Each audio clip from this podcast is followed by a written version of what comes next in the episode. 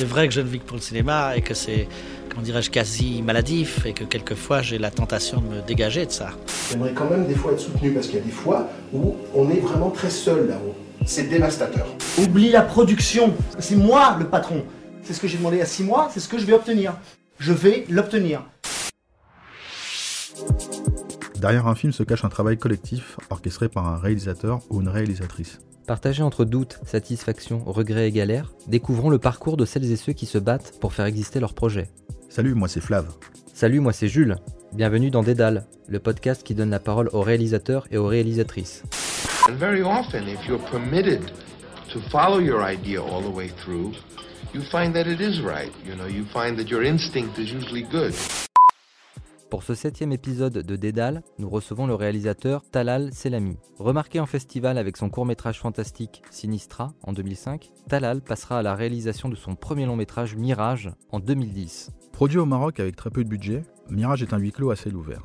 Faute d'une véritable sortie en salle et en vidéo, le film permettra à Talal de se faire remarquer dans des festivals réputés et de poser les bases de son univers à mi-chemin entre Orient et Occident. Six années s'écouleront avant que le réalisateur ne monte sa propre structure et se lance dans la production de son tout nouveau film, Ashura. Pour réaliser ce film de genre horreur fantastique, Talal puisera son inspiration dans les productions Amblin, dans l'univers de Stephen King et de Guillermo del Toro. La société coproductrice du film fera faillite pendant le tournage et emportera avec elle une partie des droits du film. Talal mènera une bataille juridique pour récupérer ses droits. Cet événement mettra un coup d'arrêt à la post-production du film pendant plus d'un an. Le film sera achevé laborieusement en 2018 Conscient des véritables coûts de post-production, Talal devra faire des concessions sur sa mise en scène et revoir à la baisse la qualité des effets spéciaux. Écoutons l'histoire de Ashura. Eh bien, salut Jules. Salut Flav. Salut euh, Talal. Salut Jules et Flav. salut. Bienvenue. Merci de m'inviter. Bah, Talal, d'où viens-tu? On va commencer euh, par les présentations. Euh, moi, je suis réalisateur, euh, scénariste et je me suis improvisé producteur au cours de, des années. Bah, je suis euh, un cinéaste, en tout cas, je me considère comme un cinéaste franco-marocain. J'ai vécu en France, enfin, je suis né en France et je suis allé vivre au Maroc pendant mon adolescence. Puis je suis revenu pour faire mes études. Et de là, en fait, j'avais une idée assez euh, tracée, assez jeune de ce que je voulais faire. Euh, c'est arrivé à, l'adolescence parce que j'étais euh, très mauvais à l'école. Et mes parents savaient pas trop quoi faire de moi. Et puis d'un coup, ils ont remarqué que j'avais une passion pour le cinéma. Et en fait, j'ai essayé de transformer cette passion avec mes moyens en passion pour le théâtre. Donc, de façon complètement amateur, je me suis mis à écrire des pièces de théâtre que j'ai jouées avec mes amis. Et de ça, en fait, euh, une, ça m'a permis de me, de me, en tout cas de me rassurer moi, mes parents aussi, de se dire bon bah c'est pas un bon à rien. On le soutient dans sa démarche. voilà, et puis, ça euh, c'était cool parce que c'est vrai que c'est pas donné à tout le monde. J'ai eu du bol là-dessus. Et, euh, et du coup bah voilà, j'ai fait des études orientées cinéma après. T'as fait quelle école? Alors j'ai pas fait d'école, j'ai fait la fac. Ah. j'ai fait pas rien. Ça s'appelait à l'époque. Alors je crois que les, les, trucs changent chaque année, mais maintenant ça, à l'époque ça s'appelait art du spectacle, cinéma. Et euh, c'était euh, des, cours en fait qui euh, s'orientaient beaucoup théorie, très axés théorie et qui se sont un peu professionnalisés, on va dire, au cours des années. Mais bon, ça restait très, très, très limite. Donc voilà, je suis parti sur un cursus de 5 ans. et à partir de ça, j'ai eu du bol parce que bah, j'avais, j'avais déjà fait, j'avais fait quelques courts métrages, dont un qui avait pas mal marché. et j'avais bossé, j'ai eu la chance de bosser pour un, un réalisateur-producteur marocain qui s'appelle Nabil Ayouch, qui est qui est quelqu'un euh, d'assez euh, connu dans le milieu notamment du cinéma d'auteur. Et ce monsieur m'a donné euh, ma chance en fait en, en, me proposant de, réaliser mon premier long métrage. D'accord. Ok.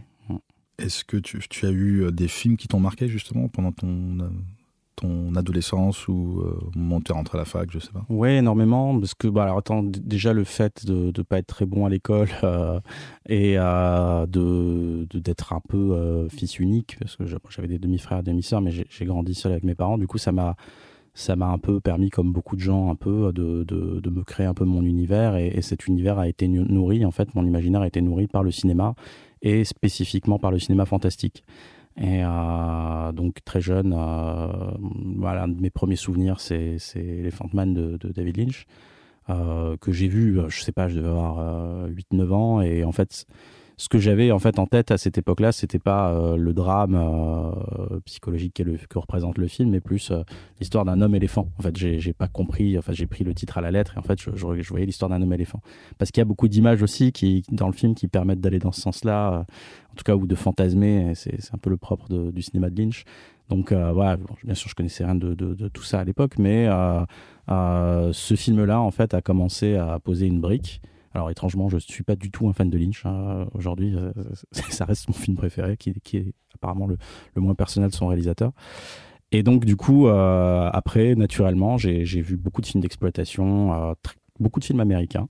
et puis, comme beaucoup de gens de ma génération, en fait, les années 80-90 correspondaient à une époque où la VHS battait de son plein. Il y avait une expansion très large du, du cinéma hollywoodien euh, un peu partout. Et donc, du coup, j'ai vu euh, bah, tous les films de la génération Amblin produits par Spielberg.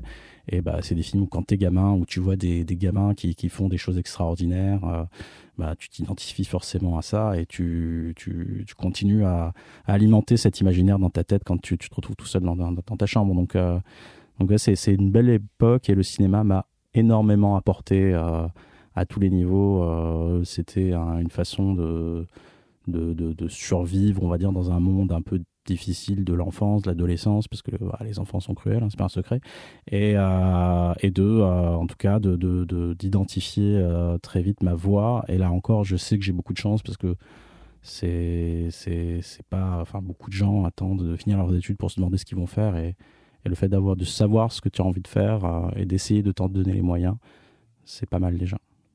Et tu as pu transformer en plus tout de suite après tes études finalement Tu as pu avoir euh, l'expérience pratique finalement euh? Ouais, parce que les études en soi, c'est pas quelque chose de très, euh, de très formateur. Enfin, pas spécifiquement ces études, hein, parce que si bien sûr si tu fais des certaines écoles privées, tu as beaucoup plus accès à du matériel et à, des cours centrés sur la technique, par exemple. Mais, mais en tout cas, oui, c'est sûr que ça m'a permis en fait de, de raccrocher. enfin, encore une fois, c'est une histoire de chance je suis sorti de mes études et j'ai pu, euh, j'ai pu euh, voilà, grâce à ce court métrage, entre autres, qui m'a permis aussi de, prendre confiance en moi, euh, ça m'a permis de, de, faire un, premier long métrage assez jeune. Je devais avoir à peu près 28 ans. Quoi. Tu parles du court métrage Sinistra? Non, je parlais du long, je parlais de Mirage, mais oui, Sinistra, ah. Sinistra c'était, oui, clairement. C'est là, pour le coup, c'était une belle expérience parce que c'est un film qui s'est fait en semi-amateur. Hein, il faut savoir, moi, j'ai jamais eu euh, l'opportunité de, faire de courts-métrages produits. Euh, on a toujours fait ça un peu dans notre coin. Et celui-là avait une spécificité, une saveur un peu, euh, un peu particulière parce qu'elle elle allait taper directement dans, dans, les films qu'on aimait, moi, et, moi, et le, moi et le co-auteur, Cyril Roland. Et ouais, c'était un film un peu euh, qui, qui, déjà a une sorte d'hommage peut-être des, des, contes au conte de la crypte par exemple qui, qui, est quelque chose que j'adorais euh, quand j'étais gamin Twilight Zone la quatrième dimension ou les contes de la mhm. crypte c'est un truc qui a largement participé à mon imaginaire donc le court métrage était vraiment une sorte de euh, a été pensé en tout cas comme un sketch des contes de la crypte avec un personnage un peu lambda qui arrive euh, quelque chose d'extraordinaire, euh, qui va profiter, jouir de ce pouvoir-là et finalement se retrouver un peu euh, avec le revers de la médaille de ce pouvoir. Donc ça, ça résumé à ça. Donc c'était un peu fun, on a pris beaucoup de plaisir à le faire. Et moi, par contre, ça m'a donné l'opportunité de, de découvrir un monde en fait. celui des festivals. Ça a commencé grâce à quelqu'un qui est devenu un, proche ami qui s'appelle Erwan Shafio, qui a vu le court métrage. Donc Erwan Shafio, c'est un journaliste Mad Movies, euh, Film TV. Euh, il me semble, je crois qu'il bosse encore chez AB, je me pose la question. Et, euh, et donc Erwan me dit, bah écoute, moi j'ai envie de parler de ton film dans Mad in France, dans Mad Movies. Moi j'étais pas, je connaissais Mad Movies dedans, mais ayant vécu au Maroc, j'avais pas accès à Mad forcément, donc voilà, c'était comme je trouvais comme ça super cool. Et Erwan me dit, bah écoute, tu devrais l'envoyer à des festivals, voir ce que ça donne. Donc j'ai ouvert internet j'ai pris euh, j'ai tapé festival euh, euh, court métrage après là bon, il y a beaucoup hein, bien sûr t'es trachier et, et après j'ai essayé de j'ai envoyé à des festivals généralistes mais j'ai surtout ciblé les festivals de genre et là, c'était cool, c'est qu'il y a eu des répondants à peu près à tous les festivals de la Fédération des Méliès. parce que je suis allé sur le portail de la Fédération des Méliès, donc qui regroupe tous les festivals de films de genre. Ça, c'est bon à savoir pour des, mmh. pour des réalisateurs qui veulent partager leur, leur travail. Et donc euh, voilà, on est allé à Sitges. Sitges, c'était super cool parce que c'est euh, la grande mecque euh, du cinéma fantastique dans le monde aussi. En Europe, c'est évident, et dans le monde, je pense aussi. Et puis on est parti, voilà, c'est la première fois que j'allais à Los Angeles, un court métrage là-bas, c'était un peu un peu féerique et puis surtout ça m'a permis de comprendre que ah, voilà, le cinéma, c'est pas que tu fais des films chez toi, c'est aussi, c'est aussi ben, toute une, plein de strates, on va dire, de, de fabrication, de distribution, de ce genre de choses et de festivals. Tu peux nous parler de Mirage? Euh, Mirage, c'est donc, comme je disais tout à l'heure, c'est né de l'impulsion de, de ce réalisateur-producteur qui s'appelle Nabil Ayouch, qui est quelqu'un, voilà, c'est, on va dire, c'est pas la comparaison n'est pas identique, mais une sorte de Luc Besson marocain en fait, quelqu'un qui a, qui a une, grosse réputation, notamment euh, en France, euh, et, enfin à l'étranger, au Maroc déjà évidemment, mais, mais beaucoup à l'étranger, qui travaille beaucoup dans de la coproduction euh, pour ses films. Et donc Nabil avait à cette époque-là une collection de films en fait qui était financée par la télévision. Et donc il avait des micro-budgets, on était autour des 100, 200 000 euros, 100 000 euros, ce qui n'est pas grand-chose en fait, mais à ma situation, dans ma situation à l'époque, euh, une, formidable opportunité. Ouais, c'était fou, quoi. c'était fou. Et donc, euh, l'idée, c'était, euh, donc lui, quand il m'a présenté le, le, projet, l'idée, c'était de, de, faire ces films-là et de leur donner une vie en salle, sans préciser que c'était avant tout des, des, films dessinés à la télévision. Et, et donc, bah, j'y ai cru, j'avais les étoiles plein les yeux. Et, et là où j'ai eu du bol, c'est que euh, j'étais le dernier à passer en fait, parce que j'ai été mis sur le coup un peu plus tard par rapport aux autres. Et, euh, j'ai eu l'occasion de voir beaucoup de ces films en post-production, euh, même quelques-uns en tournage. Et j'ai un peu observé, je me suis dit, ouais, putain, c'est vrai que si t'es un peu ambitieux avec les moyens qu'on te donne, t'avais quelques mandats, quelques techniciens qui étaient plein de bonne volonté, mais qui n'avaient pas forcément les moyens pour suivre derrière. Et voilà, si t'en sois peu ambitieux, ça risque d'être casse-gueule. Mm. Et donc, à partir de ce postulat, j'ai commencé à réfléchir avec euh, mon co-auteur de l'époque, Christophe Mordelet, à, quel genre d'histoire on peut raconter avec les moyens qu'on a. Et là est venue euh, l'idée de faire un huis clos. Sauf que le contre-pied, c'était de faire un huis clos à ciel ouvert. parce que huis clos, parce que peu de personnages, parce que exercice de style pour un premier film, parce que euh, peu de budget pour le décor. Voilà, c'est ça. Et, surtout, ce que je voyais dans les autres films, c'était que dès qu'il y avait un, peu, un temps soit peu de décor, bah, c'était compliqué. Et nous, on en a fait les frais aussi parce qu'il fallait qu'on introduise un peu le film. C'était peut-être pas une, c'est peut-être une connerie. Et euh, dès le début, on voit que euh, ça pêche au niveau. En tout cas, si on veut se référer à des standards, on va dire un temps soit peu internationaux, c'était c'était dur de rentrer à des décors, quoi. Par contre, on avait le désert et c'était tout le principe du film je sais pas si vous voulez que je le pitch rapido. Euh, bah, vas-y. C'est, euh, c'est, euh, c'est, je sais plus combien ils étaient, 4, ou 5 candidats en fait, qui répondent à un appel d'offres.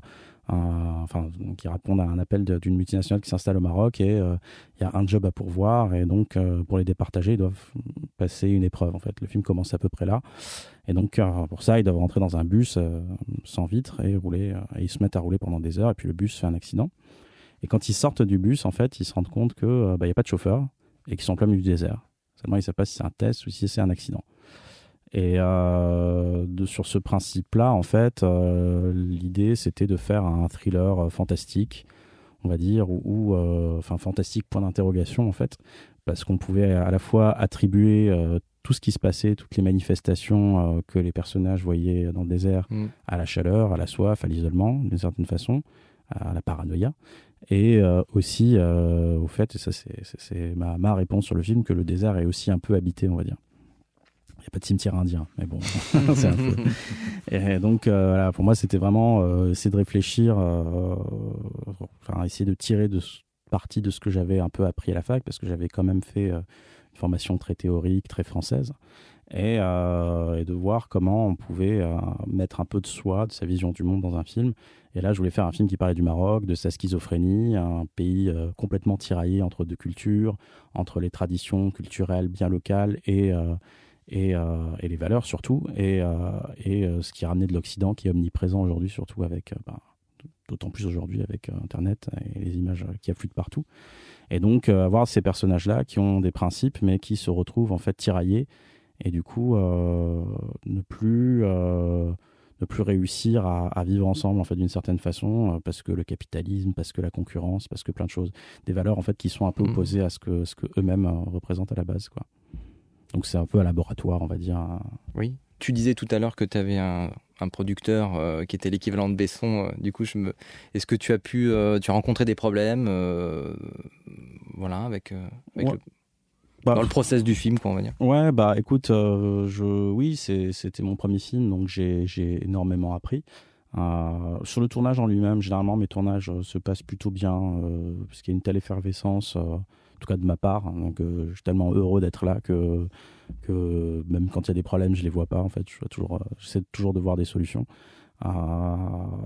mais non, c'est plus après sur la vie du film, effectivement, par rapport à cette dichotomie entre voilà le quel sera l'avenir du film, qu'est-ce qu'on va, est-ce qu'on va lui donner les moyens qu'il faut pour euh, pour faire pour lui donner une vraie post-production.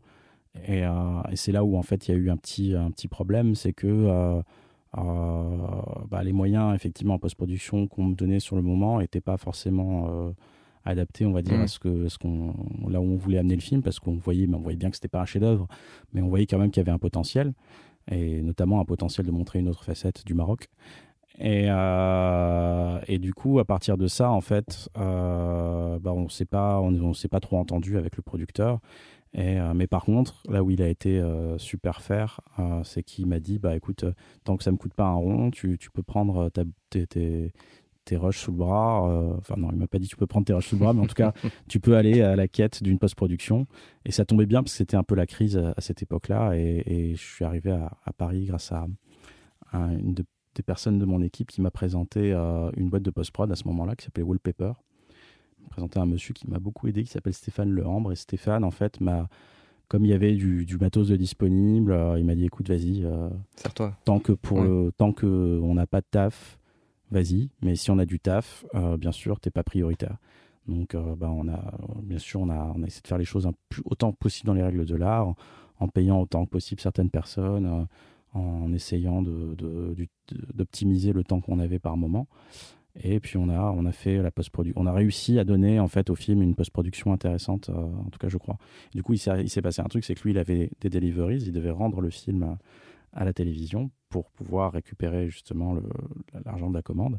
Et donc on a fait une sorte de montage un peu euh, rapide, quoi. rapide, euh, complètement. Euh, enfin, c'est un truc où je, je, je, souffrais en fait de toute mon âme en regardant ce qu'on était en train de faire et je devais être là en plus. on a expédié pour pouvoir voilà dire que le film est livré.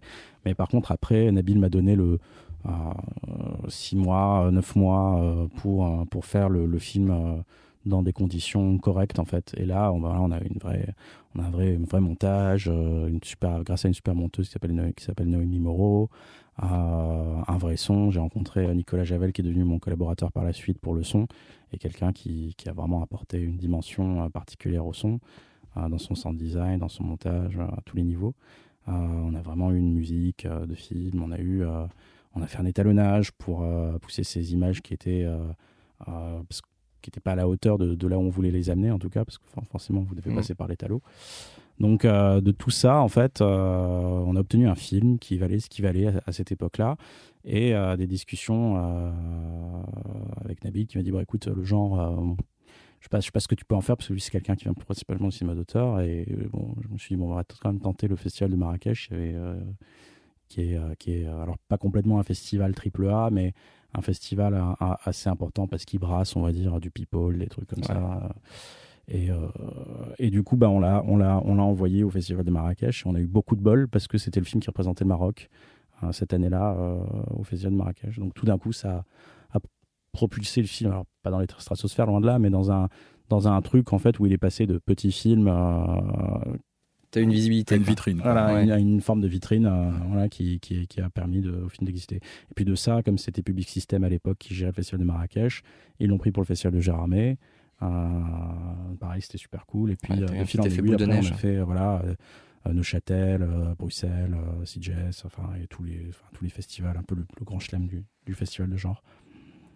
Et donc, du coup, après ce succès en festival, on va dire, de, de Mirage. Du coup, euh, qu'est-ce qui t'arrive? Est-ce qu'on te, propose de te lancer euh, sur euh, Ashura directement ou est-ce que tu fais autre chose? Bah déjà, je me bats pour que le film existe parce qu'après les festivals, c'était cool, c'était l'effervescence, l'effervescence retombée. on a un peu oublié toutes les promesses qu'on s'était faites et, et finalement, je vois que le film n'a pas de vie.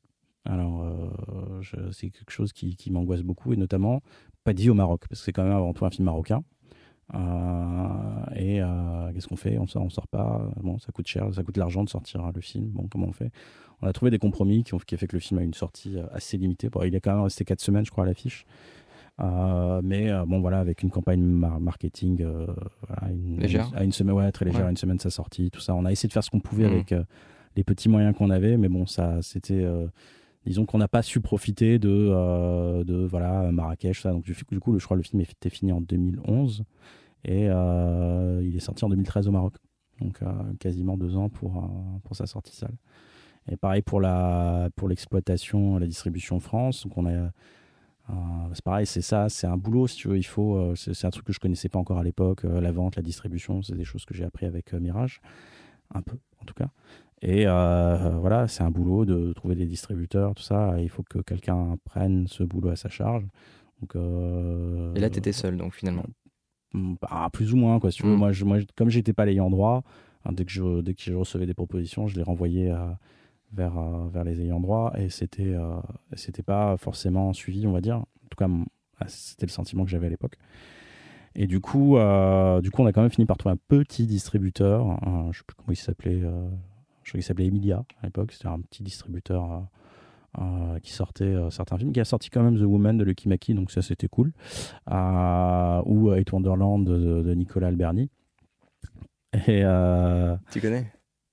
Ouais, pardon, désolé. c'est un copain d'ailleurs de Jean-Frédéric Chaléa. Ah, c'est un super pote. Ça, bah ouais, bah, je sais, hein, il, est, il, est il, est, mentionné. Donc, ah, oui, je le connais, personne. C'est un de mes meilleurs amis. Euh, c'est même mon meilleur ami. Euh, et euh, du coup, on, trouve ce, ce, distributeur qui dit OK. Donc, on, voilà, euh, les, les, contrats se mettent en place, je livre le matériel, tout ça. Et et donc le film est prêt de sortir. Ce que je t'ai expliqué tout à l'heure, euh, c'est que bah, je dis euh, attendez, attendez, attendez, retardons un peu la sortie s'il vous plaît parce que j'ai plein de bonus. On, va faire des commentaires audio, on a plein de making of. C'est vrai parce qu'on avait plein d'images en fait de, making of pour montrer bah, que voilà, ce qui avec peu de moyens, on peut faire quelque chose qui a un grand cœur, euh, très très idéaliste. Hein, parce que je sais. et ok, d'accord. bon, on attend, on attend deux trois mois. Et puis entre temps, il s'est passé une couille, c'est qu'il y avait une histoire de contrat en fait. Hein, qui n'était pas réglé. Euh, et, donc, du coup, bah, le, distributeur qui a commencé en plus l'exploitation euh, VOD, il me semble, a, dû euh, tout stopper à net. Oui, c'est ça, parce que moi j'ai une copie numérique du film d'iTunes, je crois. Et, enfin, à l'époque, ça, s'appelait iTunes. Et, et, du coup, tout s'est arrêté net. Et, et puis, on a disparu le film. Jusqu'à quelques années plus tard, où euh, un ami euh, qui bosse chez Universiné m'a dit écoute, euh, ton film, ce serait cool de le sortir, nous ça nous intéresse. Et puis on a relancé un peu la machine, les discussions. Moi, après, c'est cinq ans après la bataille, donc c'est. Enfin, voilà, le truc existe, mais bon, au moins il existe. C'est déjà pas mal. Tu essaies de partir sur Ashura donc directement ou tu as eu des propositions euh, ouais, alors il y a eu des, y a eu des trucs qui ont été tentés, euh, notamment avec euh, une productrice qui est devenue une amie, qui s'appelle Elisabeth Stanley. Euh, et, donc c'était, mortel parce que je recevais des, des petits projets, enfin non, c'était même des projets assez ambitieux. Euh, qui était euh, qui était pas forcément enfin qui, était c'est vrai que Mirage pouvait être interprété comme un drame aussi pas forcément comme un film fantastique et je recevais un peu des propositions de drame en fait euh, il y avait un film sur la traite des blanches en fait qui était un, un projet qui, était, qui a été écrit par un, grand universitaire sur la question. Et donc, voilà, finalement, les, les, les, projets se sont pas faits. de toute façon, même pour moi, c'était c'était un rêve qui était un peu loin. Donc, il y avait quelque chose quelque part du domaine du. Ça va être compliqué dans la configuration actuelle. Mais, euh, mais par contre, ça m'a permis de rencontrer euh, une belle personne qui est, qui est Elisabeth, qui est, qui est, devenue une amie avec qui voilà, on discute euh, régulièrement. Et moi, ce que j'ai fait à ce moment-là, c'est que bah, sous l'impulsion d'un des comédiens de Mirage, qui m'a dit écoute, tu devrais monter une structure et, proposer ton projet au Centre cinématographique marocain. Le Centre cinématographique marocain, c'est l'équivalent du CNC, mm. mais au Maroc. Mm. Et, euh, et, euh, et, tu vas voir, euh, ça peut marcher. Et donc, bah, j'ai dit banco. Et au moment où je sortais Mirage, je rencontre mes, mes, deux futurs co-auteurs, donc Jawad Lalou et David Villemain, qui, avec qui on sympathise très vite. Et, et je leur parle d'une idée de faire un film de monstre. J'avais déjà en tête un film qui utiliserait le concept de la fête d'Ashura, un peu comme on utilise dans l'Occident la fête d'Halloween ou, d'autres fêtes pour créer un contexte, on va dire. Et, et de ça, en fait, faire un film de monstre qui va parler de l'enfance. Et, donc on s'emballe assez vite. moi, je monte la structure en parallèle. on pond une V1. En parallèle à la V1, je, connais un, un un ami qui s'appelle Alexandre Tuis, qui est créature designer pour essayer d'aller au, bout en fait de, ce qu'on imagine, enfin surtout pour alimenter en fait notre imaginaire. On, commence à parler euh, concept euh, de créature design, de, du concept de la créature. Donc on fait, on fait des dessins, tout ça. Donc ça se rapproche, ça se concrétise. Et puis euh, bah, tu as besoin de ça pour de, nourrir ton imaginaire de tout ça pour, te dire que le projet va se faire. Et donc on, on dépose le dossier, un gros dossier comme ça, assez original parce que plein de concepts, plein de, documents, de trucs, euh, pour de dire qu'on est des gens sérieux. Et euh, en disant aussi, voilà, nous, l'objectif, c'est de développer euh, un nouveau type de cinématographie au Maroc pour, pour proposer autre chose au public, en fait, donc du, du film de genre. Et, et, et, de aussi prendre le challenge de faire des effets spéciaux in-house au Maroc. Euh, donc le, le, pari en tout cas a été lancé. Il n'a pas été forcément gagné au, euh, au final, mais euh, on a eu les subventions qui nous permettaient de commencer le montage financier du film. Donc on avait une partie qui était loin d'être ridicule, mmh. mais qui voilà permettait après de trouver des financements. De, là, on avait un partenaire en France qui a sollicité l'aide de nouvelles technologies du CNC qu'on a obtenu aussi euh, avec le dossier et tout ça. Et euh, qu'est-ce qu'on a eu aussi? On a eu un distributeur à l'époque. Euh, Juste pour info, l'aide aux nouvelles technologies, c'était par rapport à la partie effets spéciaux, j'imagine? Complètement. Ouais, complètement. c'était en fait c'est ce qu'on qu'on ne sait pas enfin maintenant ça commence à se savoir surtout je crois que l'aide a augmenté depuis c'est que aux nouvelles technologies euh, a cette euh, importance qu'elle considère le cinéma de genre, on va dire, là où, une légende urbaine peut-être un peu vraie considère que bah, voilà, sur l'aide à l'écriture ou, l'aide au développement ou l'aide à la production, c'est plus compliqué en fait. L'aide de nouvelles technologies, généralement, c'est beaucoup des jurys composés de techniciens, de gens qui, qui, qui, ont vraiment ce genre d'état d'esprit. Et dans ce sens-là, en fait, euh, euh, le, le, euh, le, projet faisait sens, j'imagine, pour, pour eux. Donc, donc, donc t'as pas eu trop de difficultés à l'obtenir, l'aide si je résume. Je pense, ouais. ouais. en tout cas, on l'espérait, on l'a eu, quoi. Mais, mais bon, tout n'était pas résolu, forcément. Ce n'est pas l'argent ne résout pas tout. Voilà, il faut savoir ça. Bah, du coup, tu as rassemblé, as commencé à rassembler les premiers fonds. Donc, du coup, pour commencer à lancer ouais. partie pré-production. Ouais, c'est ça. On a, on a commencé à lever des fonds donc en, en 2013 et, euh, et le, le, montage financier a duré à peu près un an, un an et demi, un an, un an et demi, ce qui est, ce qui est peu en fait. Ouais. Euh, et du coup, on a, on a j'ai eu l'impression en fait qu'on avait encore euh, la baraka, que, que, tout, que tout ça allait bien se passer euh, parce que le tournage est allé très vite en fait. Et et voilà, donc du coup, on avait du casting, on, avait, on a réussi à s'entourer de, de putain de bons techniciens, je pèse mes mots, euh, autant côté Maroc que côté France, parce que c'était une coproduction du coup, euh, officielle. Euh, et voilà, j'ai pu m'entourer d'un très bon chef opérateur, d'un très bon chef décorateur, enfin d'essayer de faire les choses dans les règles de l'art, parce qu'on avait un projet ambitieux, un projet qui visuellement euh, était une sorte de, de, challenge euh, technique qui devait pallier en fait à mes frustrations du premier. Donc c'est à la fois cool parce que ça mettait la barre assez haute, mais en même temps euh, la question c'est est-ce que tu fais ça pour les bonnes raisons? Parce que tu vois, partir d'ambition à partir de frustration, est-ce que c'est la meilleure chose à faire? Mais en tout mm. cas aujourd'hui je pense que oui. C'est l'énergie. C'est de l'énergie, exactement. Et donc voilà, essayer d'établir une direction artistique claire en se demandant euh, euh, quel, quel, look va avoir le film, euh, pourquoi il va avoir ce look, qu'est-ce qu'on va faire avoir une créature. moi, je suis passionné d'effets spéciaux depuis que je suis gamin, parce que j'ai vu plein de films de monstres. Et euh, je voulais vraiment euh, avoir ma créature sur le plateau. Donc on a travaillé avec Jean-Christophe Spadaccini, qui est Mm.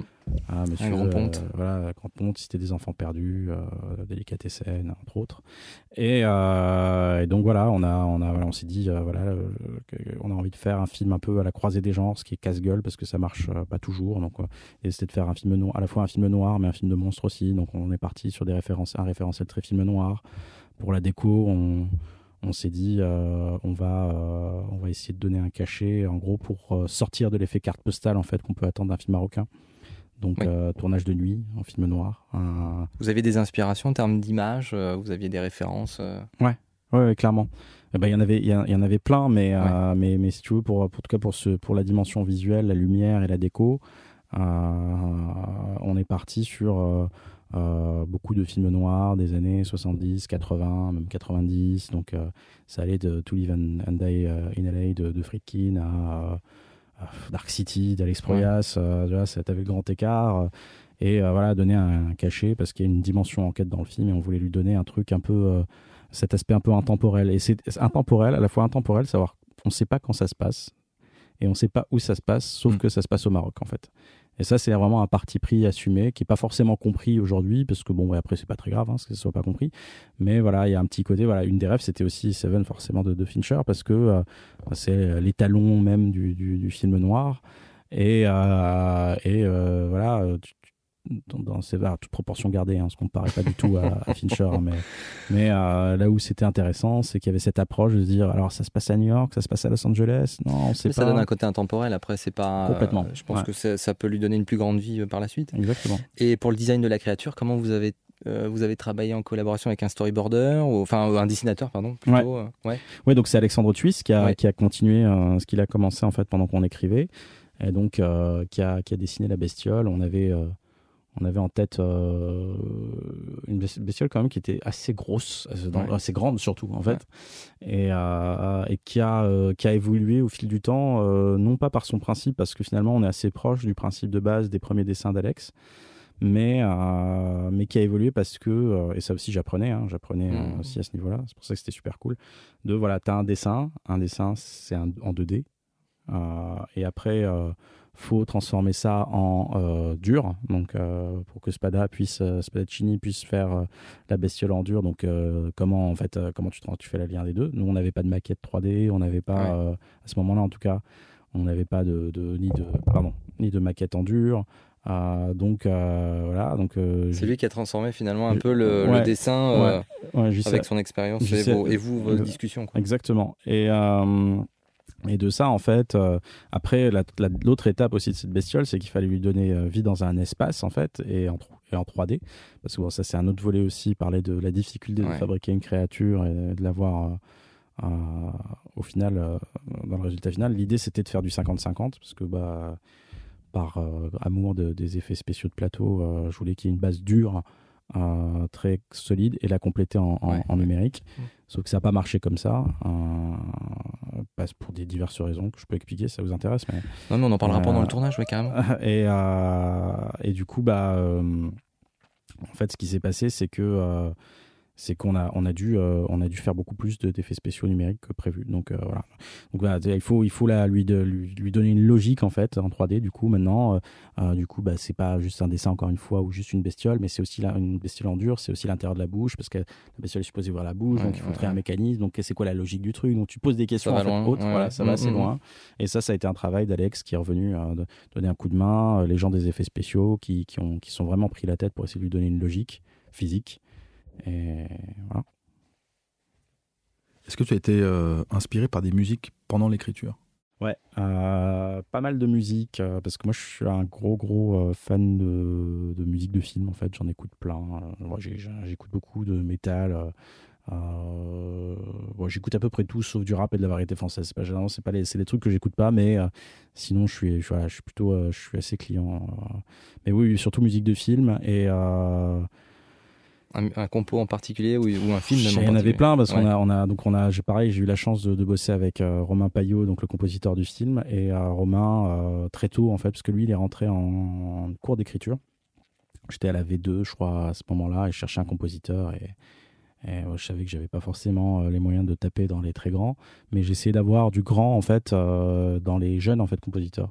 Et sais pas si vous voulez qu'on rentre dans les détails. Mais, mais il t'a composé déjà au moment de l'écriture ouais, C'est ça, ah, ouais. C'est-à-dire qu'à la fin de l'écriture, ou même juste avant la. Je sais plus exactement quand c'était, peut-être dans la pré-production en fait, Romain avait, avait déjà un thème. Et pour ça, on a on a partagé euh, beaucoup de trucs. Alors, euh, je, peut-être une des références, c'était les James Newton Awards, parce que euh, parce que la, la, la, une forme de, de, de, de nostalgie, de, de, quelque chose de, qui, va taper directement dans, droit dans le cœur, en fait. Je sais pas, sa musique, c'est quelque chose qui, qui me parle.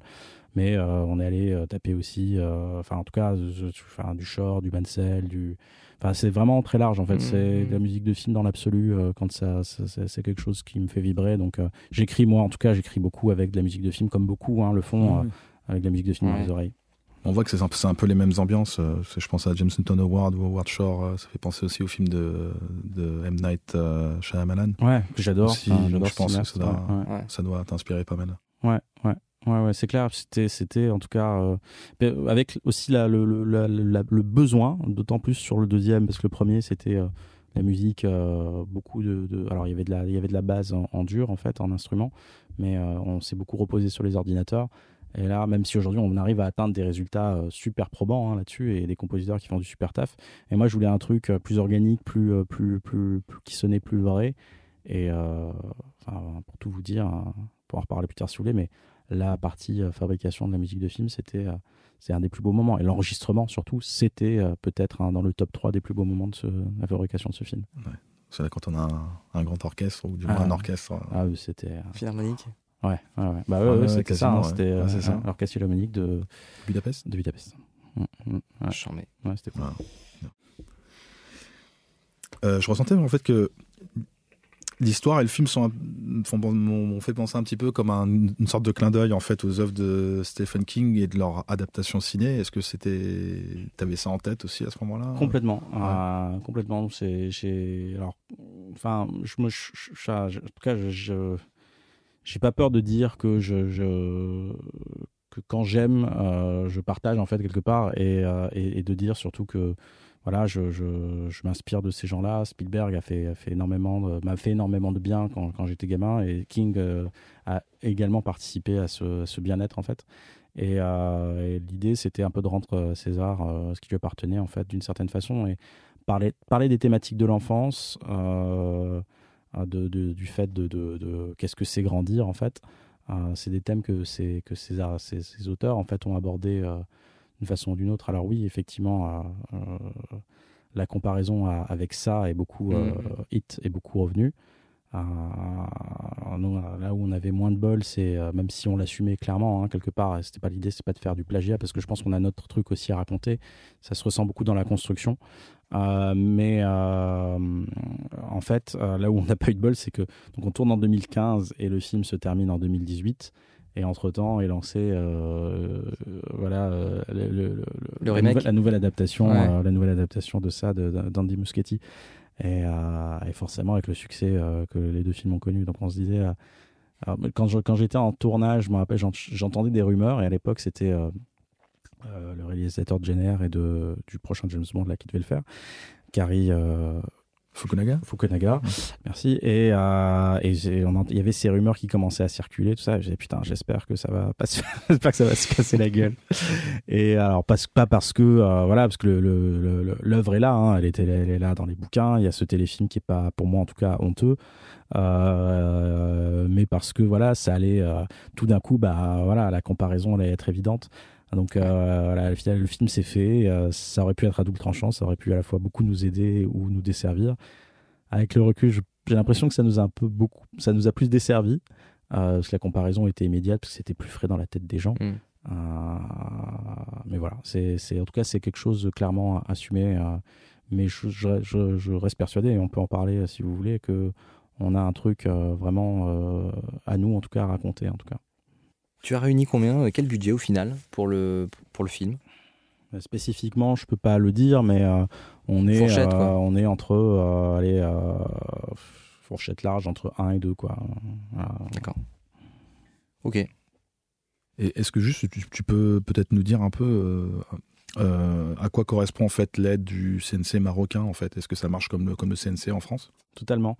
Bah, c'est une aide en fait, c'est une aide à la production en fait qui donc qui revient aux producteurs.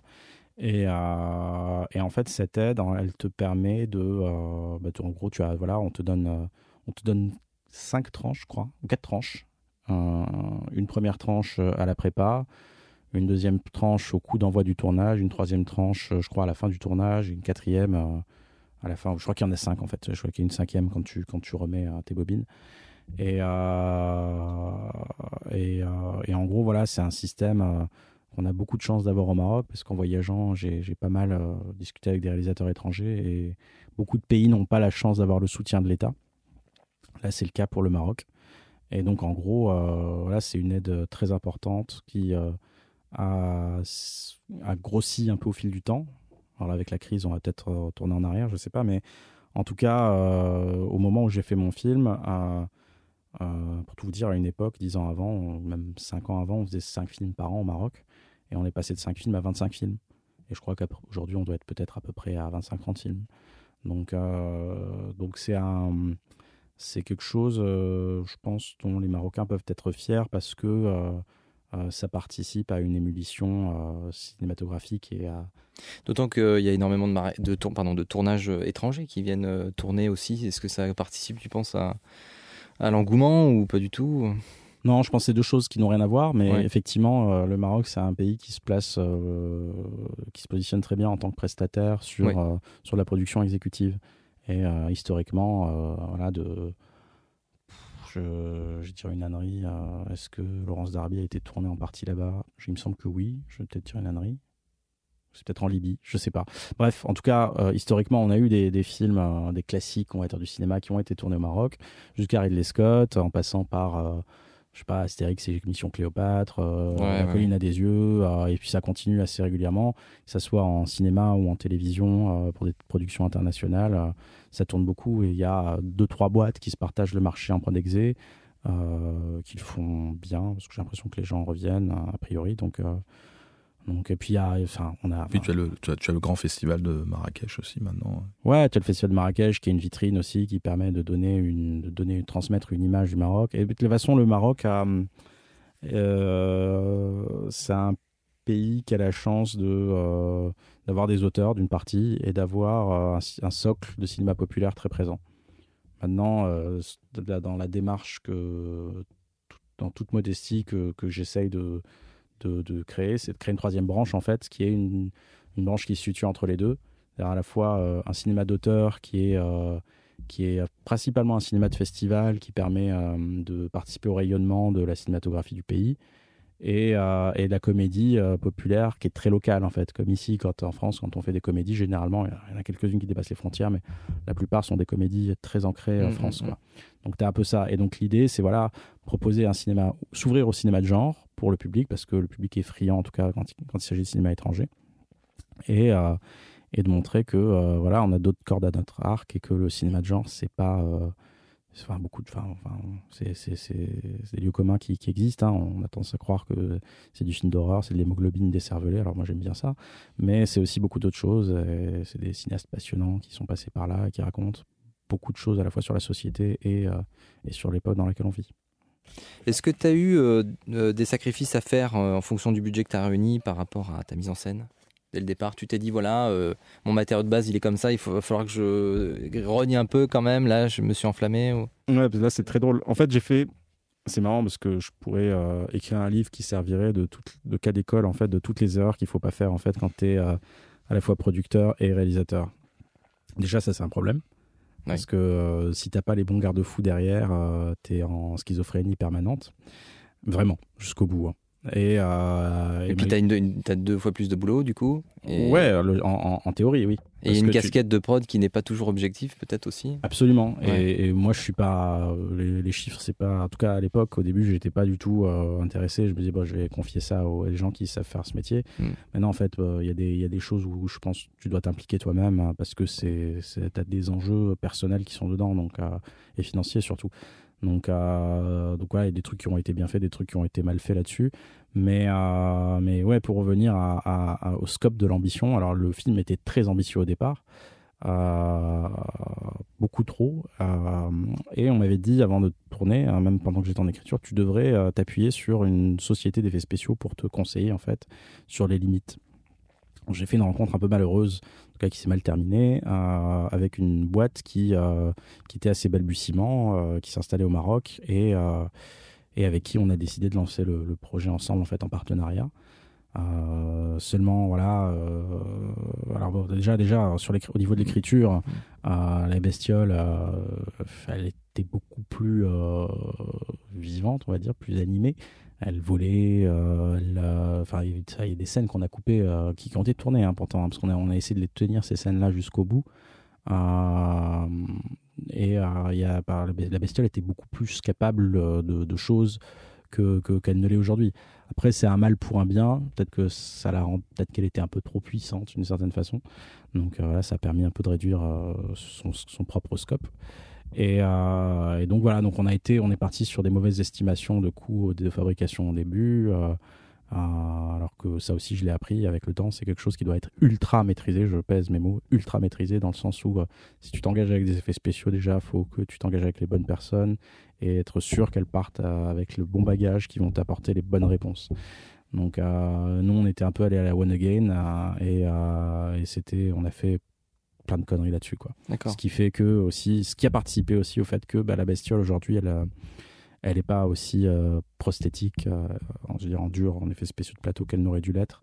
Mais bon, ça c'est encore un autre sujet, quoi. euh, mais il y a plein de choses à raconter. D'accord. Donc on va dire la bestiole, tu t'as un peu réduit son champ d'action euh, et t'as- du coup par là même tu as supprimé des plans donc pour pouvoir. euh, D'accord, ok. Tu t'es pas dit, Pardon. J'allais dire, tu t'es, tu t'es pas dit à, à l'écriture aussi, on te disait voilà qu'elle était beaucoup parce que quand tu le quand tu le dis depuis tout à l'heure là, je me suis dit oula, euh, si la la bête était euh, partait, enfin était beaucoup plus vivante et tout, tu Ouais. sais que là ça va être beaucoup plus cher. Bah oui, oui, oui, surtout en fait la, be- bestiole.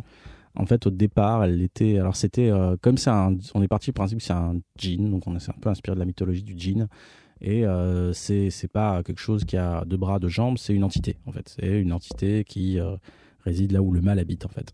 Et, et partant de ce principe-là, donc on avait imaginé que bah, la bestiole, à la base, c'était une sorte de liquide noir, en fait, une sorte de mal. euh, enfin, c'est. c'est euh, c'est la, la- éthérée, la- ouais, c'est ça, euh, c'est la, la fiole dans, dans enfin c'est le, le, le- comment ça s'appelle le, le, le, truc dans, dans le Prince des Ténèbres là le Ouais. euh, ah il y a un terme euh, spécifique bref et donc voilà c'est ce truc là en fait qui est qui est libéré et qui a besoin de euh, qui donc qui est vivant donc c'est un liquide or- noir organique déjà voilà le challenge post prod Ouais. tu le sais pas à l'époque donc euh, tu sais pas que tu es en train de te tirer deux balles dans chacun des pieds quoi. Et euh, et, euh, et donc de ça elle va euh, gober on va dire un, un hôte. Donc là en l'occurrence c'est un enfant hein, je spoil pas c'est le tout début du film. Et à partir de ça elle va prendre une forme. Il y avait dans il y avait une scène qui avait été euh, storyboardée. Alors pour le coup qui a pas été tournée celle-là. Où euh, tu la voyais en train de tu voyais le liquide en train de ramper et sur sa route il y avait une sorte de, corbeau mort en fait.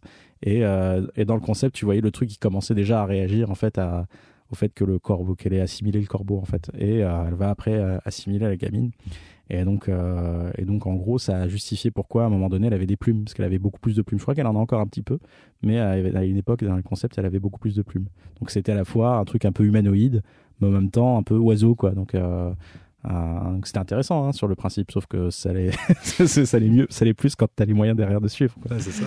Donc ça, c'est ça, heureusement, on s'en est aperçu avant, mais, mais typiquement, il y a une scène qu'on a coupée, c'est la scène qui se passe dans le gymnase, euh, où il y a une grosse scène d'action, en fait, et il y avait beaucoup plus d'action aussi. C'était pas que la, la bestiole, c'était aussi euh, le scope de l'action, en fait. Et donc dans cette scène, euh, donc t'as un personnage, t'as deux personnages qui sont pourchassés par la créature, qui se retrouvent dans un gymnase, d'une école euh, qui est abandonnée parce que c'est la nuit. Et euh, t'as le flic qui débarque en fait, euh, qui vient euh, sauver euh, donc euh, Ouais. ces deux personnes. Euh, et euh, et t'as la créature qui débarque, euh, donc euh, créer la Smala. Et un personnage, une sorte de personnage clé aussi qui est là. Donc je vais pas rentrer dans les détails, ça va devenir confus. Mais euh, la bestiole était euh, supposée euh, attaquer la petite fille. Euh, le, le- ce personnage-là, ce personnage clé, devait intervenir grâce à un, objet en fait. Et, euh, et donc contrôler la créature. Et là, la cré... le, mec ayant pris une balle, il devait, il devait agoniser, et puis la créature devait arriver, elle devait le soulever, il devait il y avoir une, un petit bout de scène là-dessus. Et puis ensuite, pendant ce temps-là, tu avais les personnages qui étaient en train de grimper une échelle. Tu avais l'action, une action parallèle où tu avais les mecs qui sont, en train de monter l'échelle. Et là, tu as la petite qui tombe et la créature qui arrive et qui gobe la petite en plein vol. Quoi. Et, là, elle, et là, elle disparaît avec la petite. Donc, je ne l'ai pas forcément bien raconté, mais c'était assez complexe en fait en termes de, rythmique et de moyens. Il y a beaucoup de fonds verts euh, qu'on a tourné, hein, parce que ça existe ces scènes-là. Et, euh, finalement, on n'en a rien fait parce qu'au euh, bout d'un moment, faut, faut, mesurer. Quoi. Tu te dis, OK, on a, on a 600 plans, qu'est-ce qu'on fait? On, en fait on les fait tous. finalement, on a, on a divisé quasiment par deux. bon, j'essaie de, j'ai rentré au forceps. Hein. c'est aussi pour ça que ça ça a pris autant de temps, mais l'idée c'est qu'en fait il y a des standards aujourd'hui. Je voulais, je voulais absolument pas qu'on dise euh, c'est un film marocain, c'est cheap. Hmm. Et il y a des standards en fait, on va dire visuels aujourd'hui. Les gens sont habitués à ça et eux ils sont, les gens sont sans pitié à tous les niveaux hein, de toute façon, mais parce qu'ils sont pas là pour te lancer des fleurs, hein. ils sont là pour regarder un film, s'amuser, se divertir. Et oui, tu parles, tu parles, du public, d'accord. Je parle du public, ouais. Sans s'inquiéter de ce qui s'est passé derrière. Bien sûr, bien sûr, et c'est la règle du jeu, pour tout le monde, quoi. Et donc, euh, je sais plus où je voulais en venir, mais euh, c'est, euh, c'est voilà, faut, au bout d'un moment, il faut, il faut rationaliser euh, par rapport donc, divisé par deux, effectivement, tu disais aussi. Ouais. D'accord, bon, ok, effectivement, ça répond à la question. Et puis après, il y a peut-être d'autres choses, mais globalement, le film ressemble plus ou moins à ce qu'on avait, ce qui était peut-être même, peut même un de ses problèmes, c'est qu'il ressemble beaucoup trop à son script.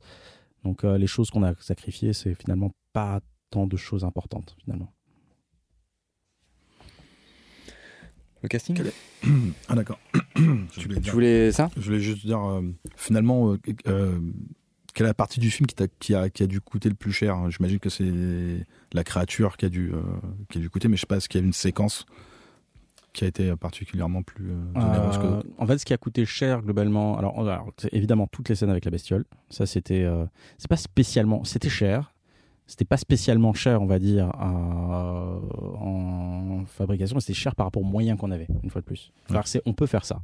Euh, les gens, euh, enfin, vous avez interviewé Sassy Kerman, je pense que euh, eux aussi vous ont dû partager en tout cas une certaine philosophie de cette idée-là. C'est-à-dire que les choses sont possibles en fonction des moyens que tu as, en fait. Et nous, on aurait eu un petit peu plus, pas forcément beaucoup plus, on aurait pu aller un peu plus loin sur nos idées mais, mais c'est aussi, euh, il faut que l'argent, l'idée c'est pas que l'argent soit là au final, mais il faut que l'argent soit là dès le début, en fait, parce que tu as une prépa, en fait, et il faut la prépa, elle est sine qua non. Il faut, euh, nous on a souffert euh, de ne pas avoir une créature en dur comme on le voulait parce que l'argent est arrivé trop tard.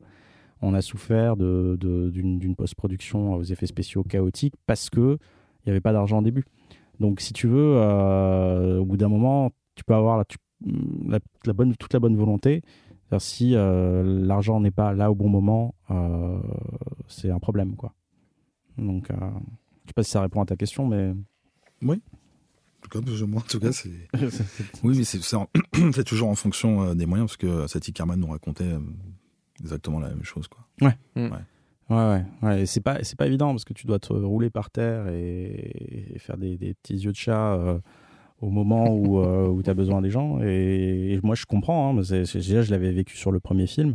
Et quand je repartais, je me dis putain, rebelote, quoi. Et pourtant, là, on a des thunes, quoi. Pourquoi on se retrouve à faire la même chose? Et donc, euh, voilà. Après, c'est une série de conneries euh, dont je suis responsable principalement parce que c'est mes choix, en fait. C'est des choix qui, sont par... qui, émanent de moi au départ. Mais, des choix de production Des choix de production, des choix artistiques, tout ça. Et puis, la, la, là où j'ai gagné beaucoup, c'est forcément c'est en, compréhension, en apprentissage, parce que là j'ai pris un level de. Enfin, tu sais, c'est comme euh, sur un jeu où tu vas euh, buter 10 monstres, 10 euh, 000 monstres. En fait, moi j'ai pris, je sais pas, 20 niveaux de, ou 50 niveaux de plus, parce que j'ai fait ces conneries-là, si tu veux. Mais, et puis ça m'a permis aussi de rencontrer quelqu'un qui est, qui est, qui est aujourd'hui quelqu'un de très précieux dans ma carrière professionnelle. C'est ma productrice, en fait, celle qui est devenue la productrice du film, qui arrive en cours de route. Et elle a, elle a euh, tu sais, c'est comme tu as, des fuites, tu mets euh, chaque doigt que tu peux euh, un peu partout, et c'est ce qu'elle a essayé de faire, et je trouve qu'elle l'a fait. Mais enfin, je, suis encore fasciné que dans le monde de la production tel qu'il est aujourd'hui, et c'est un monde assez sans pitié, en fait, qui est, qui est des personnes, en fait, comme des vrais producteurs, en fait, tels qu'on l'entend, comme elle, quoi. Et, elle, elle a, non seulement elle a sauvé le film, elle l'a, mais elle a, elle a aussi transformer en fait mon désespoir en, en, quelque chose de positif qui a pu porter le film. En fait, c'est voilà, c'est une rencontre magique quoi. On, on, va parler du casting. Comment ça s'est passé pour les enfants? T'as longtemps cherché Est-ce que ça a été galère? C'est que les enfants, c'est un peu, voilà, c'est pas facile. Les enfants, c'est très difficile. Et, euh, et nous, euh, alors il y a le, le, gros truc qu'on dit, c'est faut pas tourner avec des enfants et des chiens. une préparation, on avait des enfants et des chiens. Sauf qu'on n'avait pas un enfant, on avait une dizaine d'enfants. Je crois qu'il y en avait plus. Au final, on en a neuf. Et heureusement, on n'a plus le chien. on l'a tué en cours de route. Euh, mais, mais ça aussi, c'est à un moment donné, si tu as un vrai producteur à un moment donné au départ, bah, t'as un mec qui te dit mais écoute mec euh, t'as un peu craqué ton slip. T'as neuf gamins dans ton film.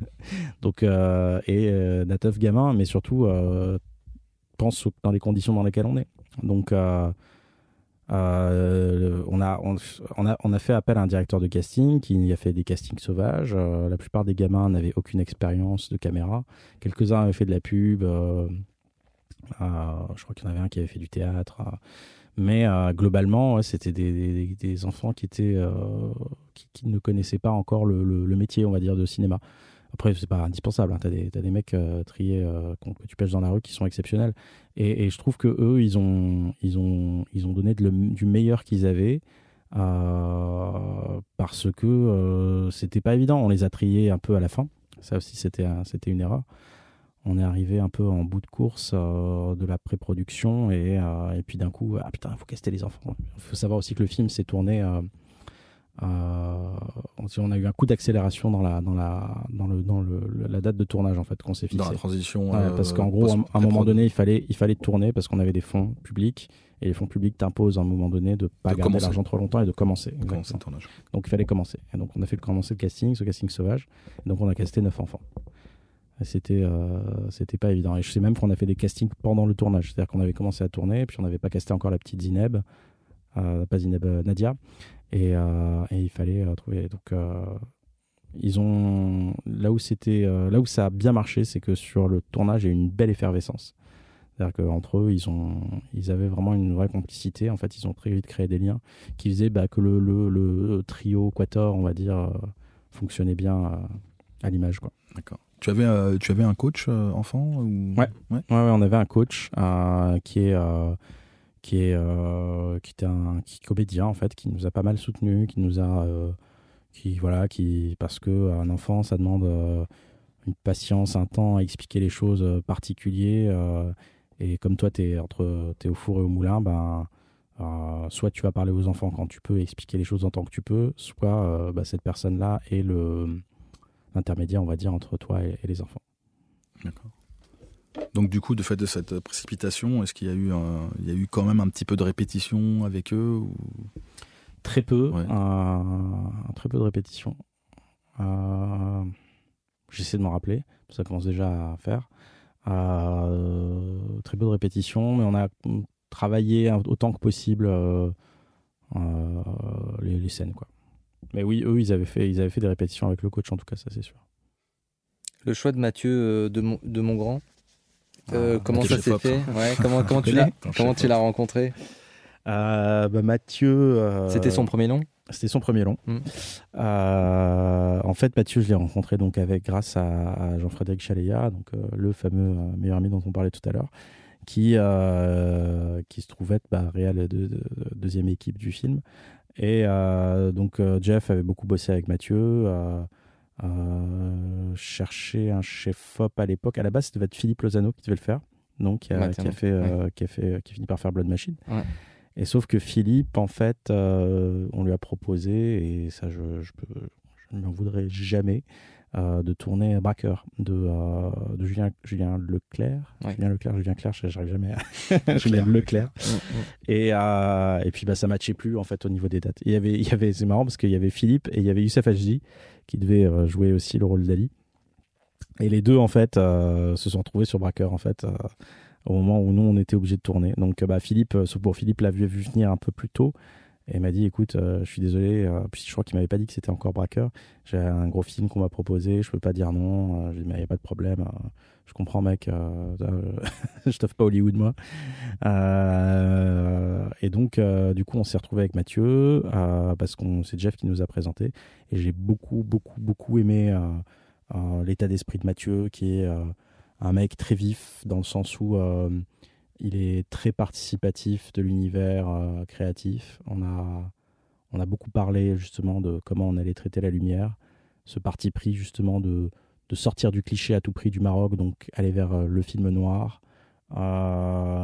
et, et, et, du coup, bah, euh, instaurer une vraie relation de confiance entre moi, Mathieu, euh, le chef déco, euh, la chef costume, et faire en sorte en fait que les, surtout que les trois départements travaillent entre eux pour avoir une DA cohérente en fait à l'image. Donc Mathieu, c'est un, excellent putain de chef-op. il, a, il, a, il, a, baroudé avec Laurent Barès pendant, pendant des années avec un autre grand chef-op dont le nom m'échappe. Et, euh, et puis, c'est quelqu'un qui a, retenu du meilleur, à mon, à mon avis, de, ces deux grands chefs-op et, a su développer son propre, son propre style avec. C'est quelqu'un de très exigeant, Mathieu. Euh, et, ça colle parfaitement.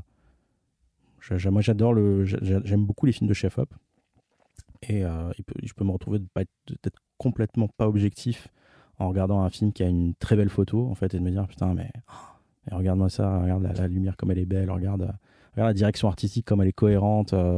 Et j'accepte, disons, je tolère plus de choses d'un film qui, est loin d'être parfait, mais par contre qui a une, un truc visuel, une patte visuelle qui se tient complètement. donc voilà, travailler avec Mathieu, c'est un peu travailler avec le genre de chef-op avec lequel je voulais bosser. D'accord. Du coup, c'était un, un choix évident, peut-être parce que le film de genre utilisait des fois euh, plutôt le format scope. Ouais.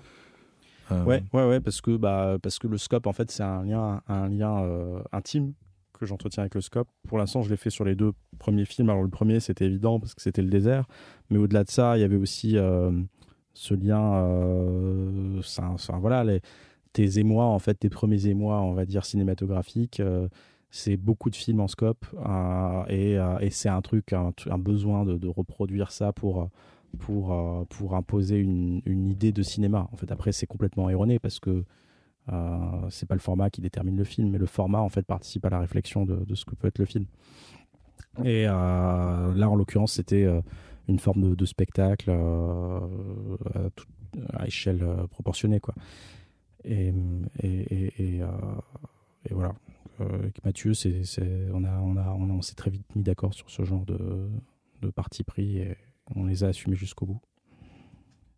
On n'en a, pas parlé, mais euh, comment tu as choisi tes comédiens adultes? Tu as quelques, quelques noms comme Moussa Maskri euh, Ouais, ouais. Moussa, c'était euh, Moussa, c'était c'était la première, c'était une des premières évidences parce que j'avais un projet à une époque d'un film complètement barré où je, voulais que Moussa soit le, rôle principal. Il s'est pas fait malheureusement. Et, et donc on s'est rencontrés à cette époque-là. C'est un mec, c'est une une des grandes gueules, euh, enfin grande, des belles gueules, je veux dire, pas grande gueule. Il est un peu grande gueule, mais surtout belle gueule du cinéma. et c'est un mec, enfin, on dit, enfin, c'est des, des, formules toutes faites, mais c'est vrai, c'est un mec qui correspond à une certaine idée du cinéma français en fait. Euh, je parle d'un point de vue physique et euh, et aussi de charisme, de jeu, tout ça. C'est une voix, c'est une présence. Et, quand il est là, Moussa, il est là, quoi. et, et, donc voilà, donc le, le, gardien, quand il a été écrit. Euh, on a beaucoup pensé à Moussa. Ça, c'est à un moment donné, on avait, euh, Simon Abkarian en tête. Et, euh, et, finalement, ça s'est pas fait. Ça s'est pas fait pour, pour des bonnes raisons, j'imagine, parce qu'on a eu Moussa et on a, on a, on a vraiment gagné au change. Il y avait, ça se battait beaucoup entre les deux, mais, c'est, mais au final, Moussa, c'est, c'est, c'est vraiment la carrure. C'est, l'idée, c'était d'avoir une armoire à glace, c'est comme ça qu'on visualisait, et euh, c'est, c'est, c'est Moussa Mascri. Donc, ouais, Moussa, c'était, il est arrivé euh, assez vite, euh, comme une évidence, et puis quand je lui ai proposé, il a dit oui, et puis ça tombait bien parce que c'était une époque où il se faisait une petite carrière au Maroc aussi, parce qu'il tournait, il tournait là-bas. Il avait déjà, je crois qu'il avait déjà une expérience de tournage là-bas, pas encore, où il allait en avoir une en tout cas. Et, euh, et ensuite, donc, on devait bosser avec euh, Youssef Hajdi qui devait faire le rôle d'Ali. Euh, et Robinson Stevenin qui jouer le rôle de Stéphane. Donc on était parti sur ce casting qui était Youssef, c'était une ça s'est pas fait, mais voilà, c'était connaissance qui m'a présenté Youssef et il y, a un clic en fait, ça a cliqué entre nous. Ah bon, ça s'est pas fait. J'ai gagné au change parce qu'après, bah, il y a eu Younes Bouab euh, Bouab, qui est moins connu, on va dire, du grand public. Donc, c'est lui qui joue le, rôle d'Ali. Younes, c'est quelqu'un, c'est déjà c'est un scénariste de base.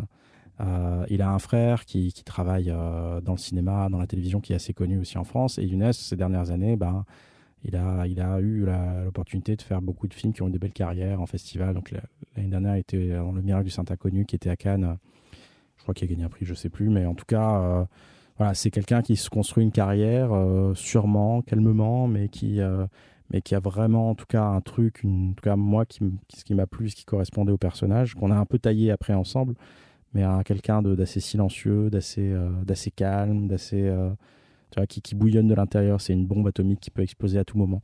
Et quelqu'un qui a surtout des, des, des angoisses, des souvenirs euh, liés à l'enfance, au cauchemar qu'elle a connu, complètement refoulé quoi.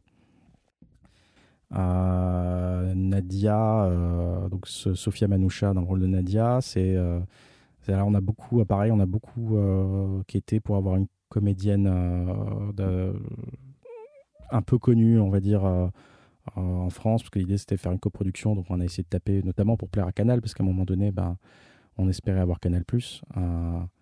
Et, et, et, finalement, on, s'est retrouvé avec Sophia, qui était un très bon choix aussi, parce que Sophia, elle a un naturel, une énergie plutôt cool. c'est quelqu'un qui, qui transmet des good vibes, on va dire, et, qui, a, largement contribué à, au fait que le film se, déroule bien, en tout cas, le tournage du film. Euh, Omar, l'autre fille, c'était euh, lui, c'était le premier. pour, le coup, lui, c'était vraiment le premier euh, pour lequel on a pensé parce que j'avais tourné déjà avec lui dans Mirage. C'est lui qui jouait le félon, le petit félon dans Mirage. Euh, et, il a, lui, c'est pareil, il a une, il a une petite fragilité euh, que je voyais bien en Samir, cet enfant, une sorte d'enfant sauvage. Donc lui, lui, pour le coup, j'avais dit très tôt que, que ce serait lui, Samir. Quoi. Et puis il y a Ivan Gonzalez, qui, pareil, euh, lui, c'est lui. Alors à la base, c'était Robinson Stevenin. Et on n'a pas, on a fini, finalement, ça s'est pas fait pour des raisons un peu mystérieuses. et Ivan, je le connaissais par Xavier Jans, en fait, qui est un ami. Et et donc j'avais rencontré euh, Ivan comme ça et Xavier me dit mais écoute euh, tu devrais euh, tu devrais interroger Ivan et on s'est rencontré avec Ivan et puis ça a cliqué puis j'ai commencé à le, à le, voir au fur et à mesure dans le rôle. Et lui c'est un mec ultra cultivé féru de gens et puis voilà et ça, ça a matché J'espère que j'oublie personne. Entre le lancement de la production, donc finalement le premier jour de tournage, il s'est écoulé un an et demi, c'est ça? Tu m'avais dit que ça a été assez rapide, donc est-ce que c'est. Ouais, je confirme? Relativement rapide. C'est-à-dire que euh, généralement, du, du, montage financier, ça peut prendre 2-3 ans. En France, ça prend beaucoup de temps. Au Maroc, on est moins dans, dans cette urgence parce qu'on tourne avec moins d'argent. Alors, nous, on pour, pour le Maroc, c'est quand même un, relativement gros budget.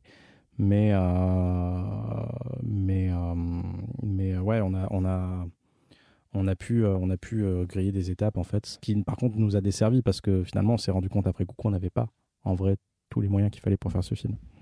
Combien de jours de tournage tu as eu pour, le, ce film?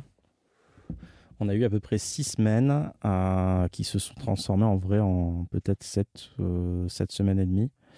Donc six semaines, c'est plutôt confortable. On a, pareil le producteur versus réalisateur dans ma tête. Bah, le, réalisateur l'a emporté parce que même si tout le monde disait que six semaines c'était pas raisonnable par rapport à nos moyens, bah finalement euh, on les a fait. Et là où je dis euh, qu'on a un peu triché parce que en gros ce qui s'est passé c'est que au bout d'un moment on a vu que euh, on n'allait pas pouvoir tout rentrer dans les six semaines et qu'il y avait une partie du film qui devait nous on était en, tournée dans la région de Casablanca dans la maison la maison qui est le sujet central du film maison la maison hantée, je vais prendre un raccourci. Et, euh, et, il fallait en parallèle tourner en studio, enfin il fallait après tourner en studio, et ça on pouvait pas. Et donc j'appelle en catastrophe euh, mon, ami en qui j'ai toute confiance, qui s'appelle Jean-Frédéric Chaléa, dont on parlait tout à l'heure. Je lui dis écoute euh, Jeff, je suis à ma quatrième ou cinquième semaine de tournage à ce moment-là, c'est la merde, je vais pas pouvoir entrer mes scènes, est-ce que tu viens, tu peux venir réaliser ces scènes-là?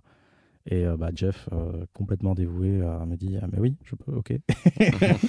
et il ne sait pas dans quoi il, s'embarque parce que, parce que, parce que c'était un peu chaotique. Et, et il a, mais il l'a fait, mais crème, quoi, parce que c'est un mec. Formidable. Ouais, enfin voilà, franchement, si c'est le gendre idéal, l'ami idéal, c'est le sauveteur et, un putain de bon réalisateur. et, et, donc il est arrivé, il a tourné la deuxième équipe qui était principalement du fond vert.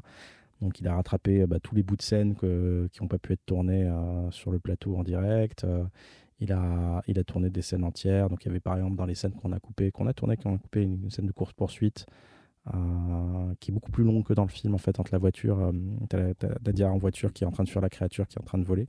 La scène était plus complexe. Donc, on a, malheureusement charclé une grosse partie. Et, après, on a eu une interruption qui a duré quelques mois parce que je voulais des maïs, c'était mon obsession. la scène devait se passer, il y avait une scène clé qui devait se passer dans un champ de maïs, voire deux scènes clés qui devaient se passer dans un champ de maïs. Et on n'avait pas de maïs en mars au Maroc. donc on est retourné en, je crois, juillet-août. Et on a, on a tourné un peu moins d'une semaine toutes ces scènes-là. Et après, il manquait encore une scène qu'on n'avait pas pu rentrer les premières six semaines. Et là, on les a tournés à Paris et on a tourné euh, bah, toute la scène du spectacle, enfin du spectacle, c'est pas, oui, c'est un lapsus, mais de de, l'exposition de, Stéphane en fait, hein, là où il y a les tableaux, tout ça. Donc ça, on a tourné au Lavoir Moderne. Euh. J'avais oublié euh, comment justement tu avais tu avais repéré en fait tes décors? Ouais, euh, bah, ça, ça, ça rejoint justement le, ce qu'on s'est dit sur la DA en fait, essayer de d'avoir un, côté un peu intemporel. Je suis content que tu poses cette question du coup. euh, c'est qu'en fait on a, en fait on avait euh, le Maroc a un passé euh, colonial qui est un peu évoqué dans le film, où euh, c'était nous, enfin au Maroc on appelle ça le protectorat. En fait, c'était un autre nom pour dire colonie en fait tout simplement. Et sous le protectorat français et espagnol, mais surtout français en ce qui concerne les grandes villes. Euh, on a laissé une histoire via l'architecture qui est putain d'incroyable. Donc tu retrouves aussi aujourd'hui, tu vas à Casablanca, tu retrouves un cinéma euh, euh, qui a le cachet de, cette époque, avec un style à la fois français, oriental, très intéressant, comme beaucoup de bâtiments. Donc en fait, tout notre repérage s'est basé là-dessus. C'est-à-dire pour affirmer ce côté intemporel, on a tourné que dans des décors en fait qui avaient justement qui dataient de l'époque en fait, qui dataient de, l'époque du protectorat. Donc qui tiennent encore, qui sont habités pour la plupart, mais euh, c'était, euh, il n'y a que le, il a que le, bahut en fait, euh, qui est peut-être le décor le moins intéressant, qui, qui quoique je crois qu'il aussi il a dû être construit à peu près après, peu près après, mais par exemple la scène d'ouverture où où il y a le gamin avec le ballon et on découvre Samir pour la première fois avec le gardien. Ça, c'est euh, c'est les abattoirs de Casablanca, les anciens abattoirs de Casablanca. C'est un abattoir immense, un truc euh, qui a été construit, je sais plus, n'importe quoi, dans les années 20-30, euh, qui a été longtemps abandonné. En fait, donc tu as des ruines en fait là-dedans.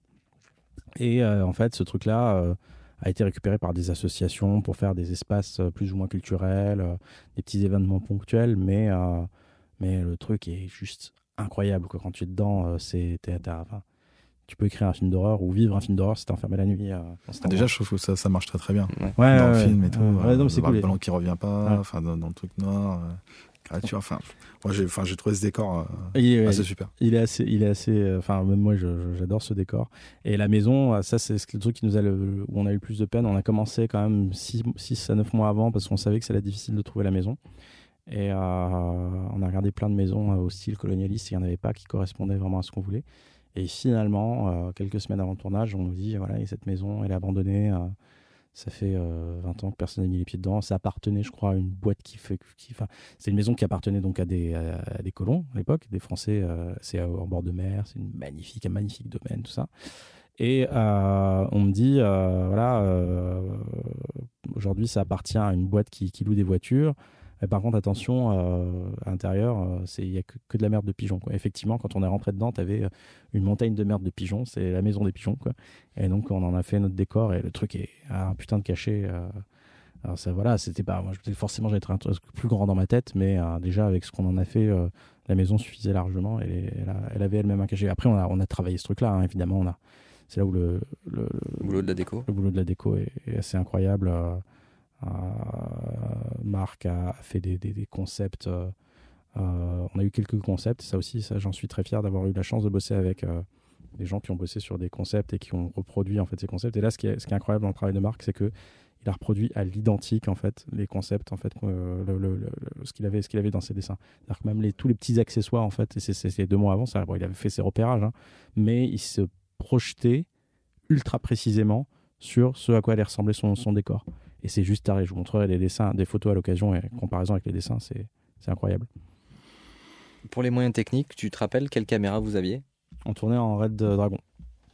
D'accord. qui, qui était un choix. Alors, si je me rappelle bien, est-ce que c'était un choix euh, financier ou je, je, je, je sais plus, il faudrait demander à Mathieu, mais euh, il me semble que, euh, que le choix était complètement cohérent à cette époque-là, en fait.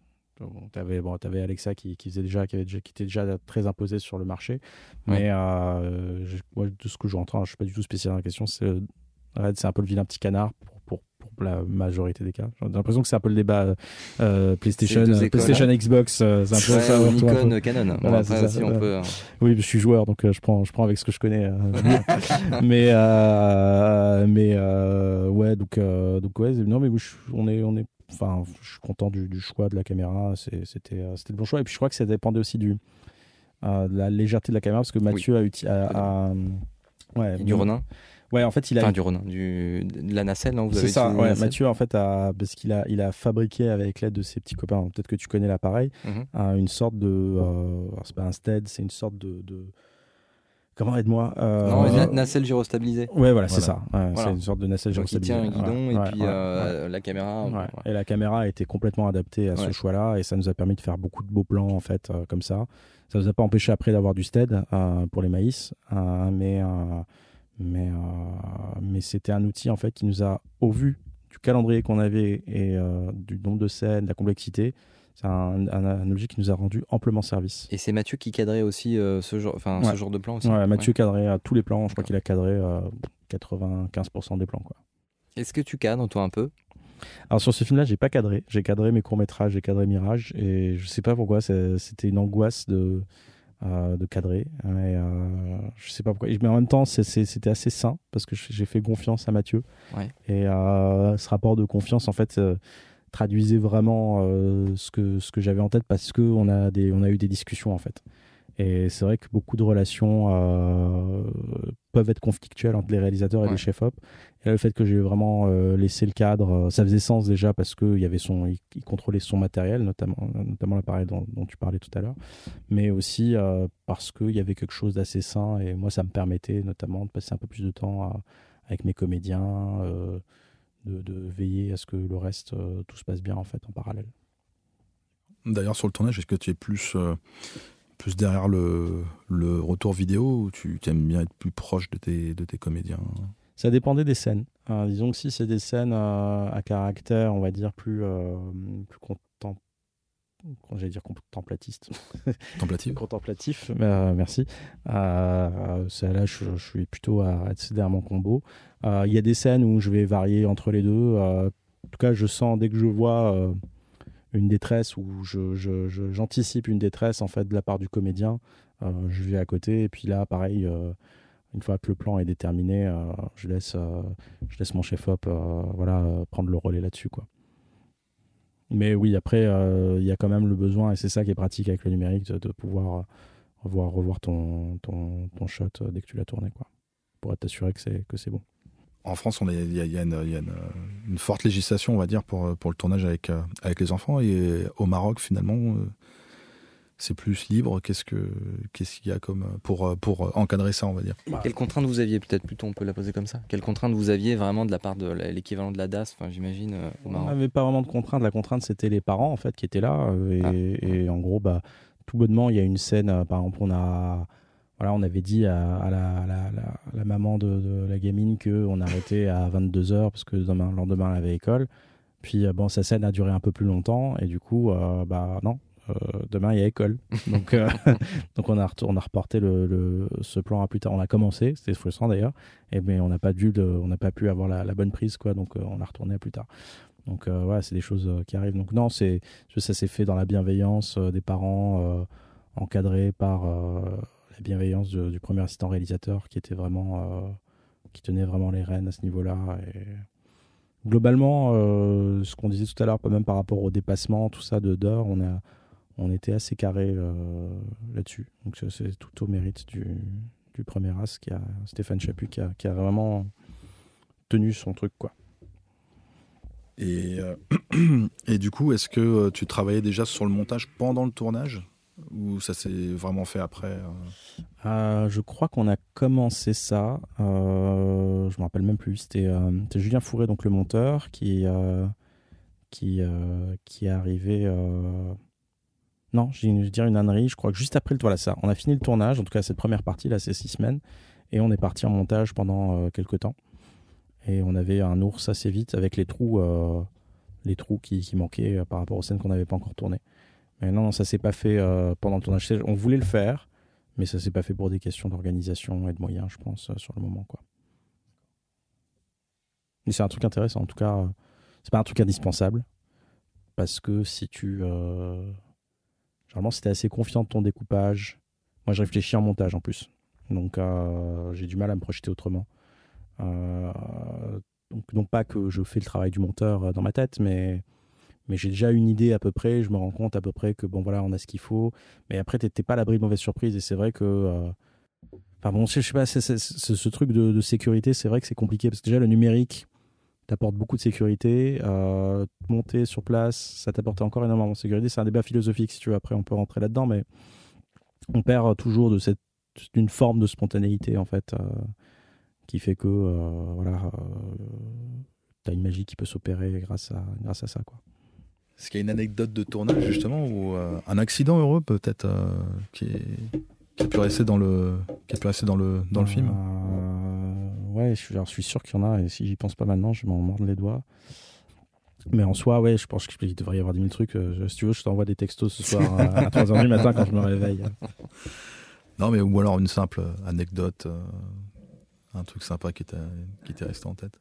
Euh, Ouais, c'est euh, le tournage de toute la, scène de jour, en fait, l'une des rares scènes de jour du film. En fait, c'est une scène donc, qui se passe, euh, à- je crois, plus ou moins dans la première partie du film. En fait, c'est le moment où tu vois les protagonistes enfants.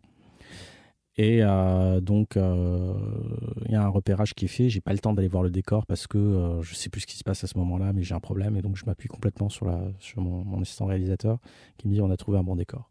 Sauf qu'il me dit pas ce que c'est en fait. Et donc j'arrive parce que l'idée c'est d'avoir un truc un peu champêtre, tout ça. Mais on est au Maroc, euh, on est en mars. euh, tu sais, le Maroc connaît des, des périodes de sécheresse, donc euh, tu sais pas trop. euh, euh, voilà, euh, tu as, un truc en tête, mais bon, ça va pas forcément matcher. Et puis là, j'arrive sur le set. C'est un endroit, un coin du Maroc qui est pas très loin de Casablanca en plus que je ne connais pas du tout, où j'ai jamais mis les pieds. Et, euh, et j'arrive je me dis putain, c'est la Nouvelle-Zélande. Le truc, euh, le truc tout vert, tout ça. Mais qu'est-ce qui s'est passé? Qu'est-ce quelle eau est tombée du ciel euh, sur cette terre pour que ça soit quoi. aussi Ouais. beau? Ouais, c'est un truc de ouf quoi. Et euh, et puis on tourne le plan là, de, le premier plan de la scène, euh, un des un des premiers qui en- plans qui ouvre cette scène où tu vois Samir dévaler cette colline, un truc un peu bucolique, tu vois, qui Mhm. rappelle l'enfance.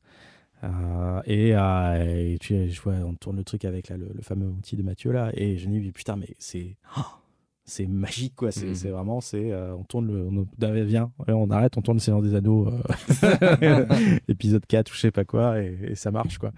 Et c'est ça qui est, qui est fascinant avec euh, ce paysage, c'est que le Maroc c'est pas un très grand pays, mais c'est un pays qui dispose de toute Enfin voilà, qui, qui, tu, tu veux tourner euh, dans la mer, bah, tu vas, tu fais quelques kilomètres, tu arrives dans la mer, tu veux tourner dans la montagne, tu peux tourner dans la montagne, tu veux tourner dans une montagne avec de la, de la neige éternelle, tu peux trouver ça, euh, la forêt, je veux dire, c'est euh, Ouais. un petit pays qui t'offre. euh, et voilà, c'est pour ça que je compare ça à la Nouvelle-Zélande, parce que je me rappelle de Jackson, qui est un cinéaste que j'adore, qui disait au début, euh, putain, oui, bah, la Terre du Milieu, elle est là, euh, parce qu'effectivement, bah, la Nouvelle-Zélande, ça, ça t'offre une, une grande palette, et je pense que le Maroc, c'est un peu ça aussi, quoi.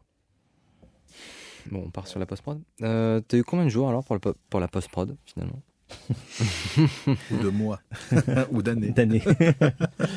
C'est c'est vrai qu'on peut parler en. en- Bah écoute, euh, on s'était fixé euh, des deadlines, notamment parce qu'on avait des, des rendus, euh, que ce soit euh, vis-à-vis euh, du, du CNC, du cinématographique marocain, de, de, notre, euh, de notre distributeur slash vendeur international. Et, euh, et finalement, bah, euh, plus ça avançait, plus on se rendait compte qu'on rentrait pas dans les délais. Puis ensuite, on faisait des promesses, puis on avançait, puis on se rendait compte qu'on rentrait pas dans les délais, et puis etc. etc. et ça a duré très longtemps. Et, et pour moi, c'était le calvaire. Le calvaire a commencé à partir du moment où le tournage s'est fini. Et, et donc, on a commencé les effets spéciaux, le travail sur les effets spéciaux, qui était un peu le cœur du truc. Et puis, on se rendait compte que ben, les plans n'arrivaient pas, euh, parce que, bien sûr, l'argent, une, grande partie aussi, parce que l'argent n'arrivait pas à temps. Et mais c'était pas que ça. Il y avait aussi un truc de finalement on n'était pas capable de faire les effets qu'on voulait, en tout cas dans les conditions, dans, le cadre dans lequel on voulait le faire. En gros, c'était pas la bonne boîte en fait, hein, pour parler simplement. Et, et du coup, bah voilà, des promesses de plans qui n'arrivaient pas.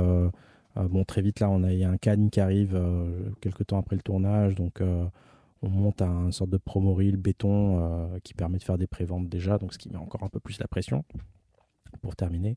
Mais voilà, ces putains de plans d'effets spéciaux, ils n'arrivent pas, ils arrivent pas, ils sont super importants parce qu'on a un montage, commence à ressembler à quelque chose, mais euh, on a besoin euh, d'avancer en effet, en tout cas d'avoir une vision au moins, de savoir où est dans quelle direction on va, comment on s'y prend, tout ça, et ça on n'avait pas.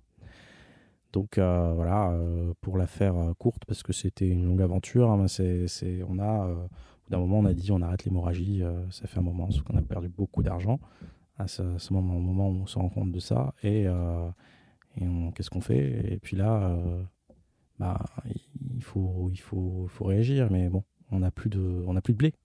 On veut bien trouver un autre interlocuteur. Et là, je fais le tour du monde, en fait. Pas physiquement, mais par le biais de contacts, parce que j'ai des amis qui sont très. Enfin, je suis des super potes, en fait, qui me disent bah, tiens, je connais cette personne, je connais cette personne, je connais cette personne. Et donc, euh, voilà, j'ai des coups de fil aux États-Unis. Euh, euh, même là-bas, je, demande naïvement un devis à Tippett Studio parce que j'avais bossé sur un documentaire sur les effets spéciaux et j'ai eu la chance de rencontrer Phil Tippett.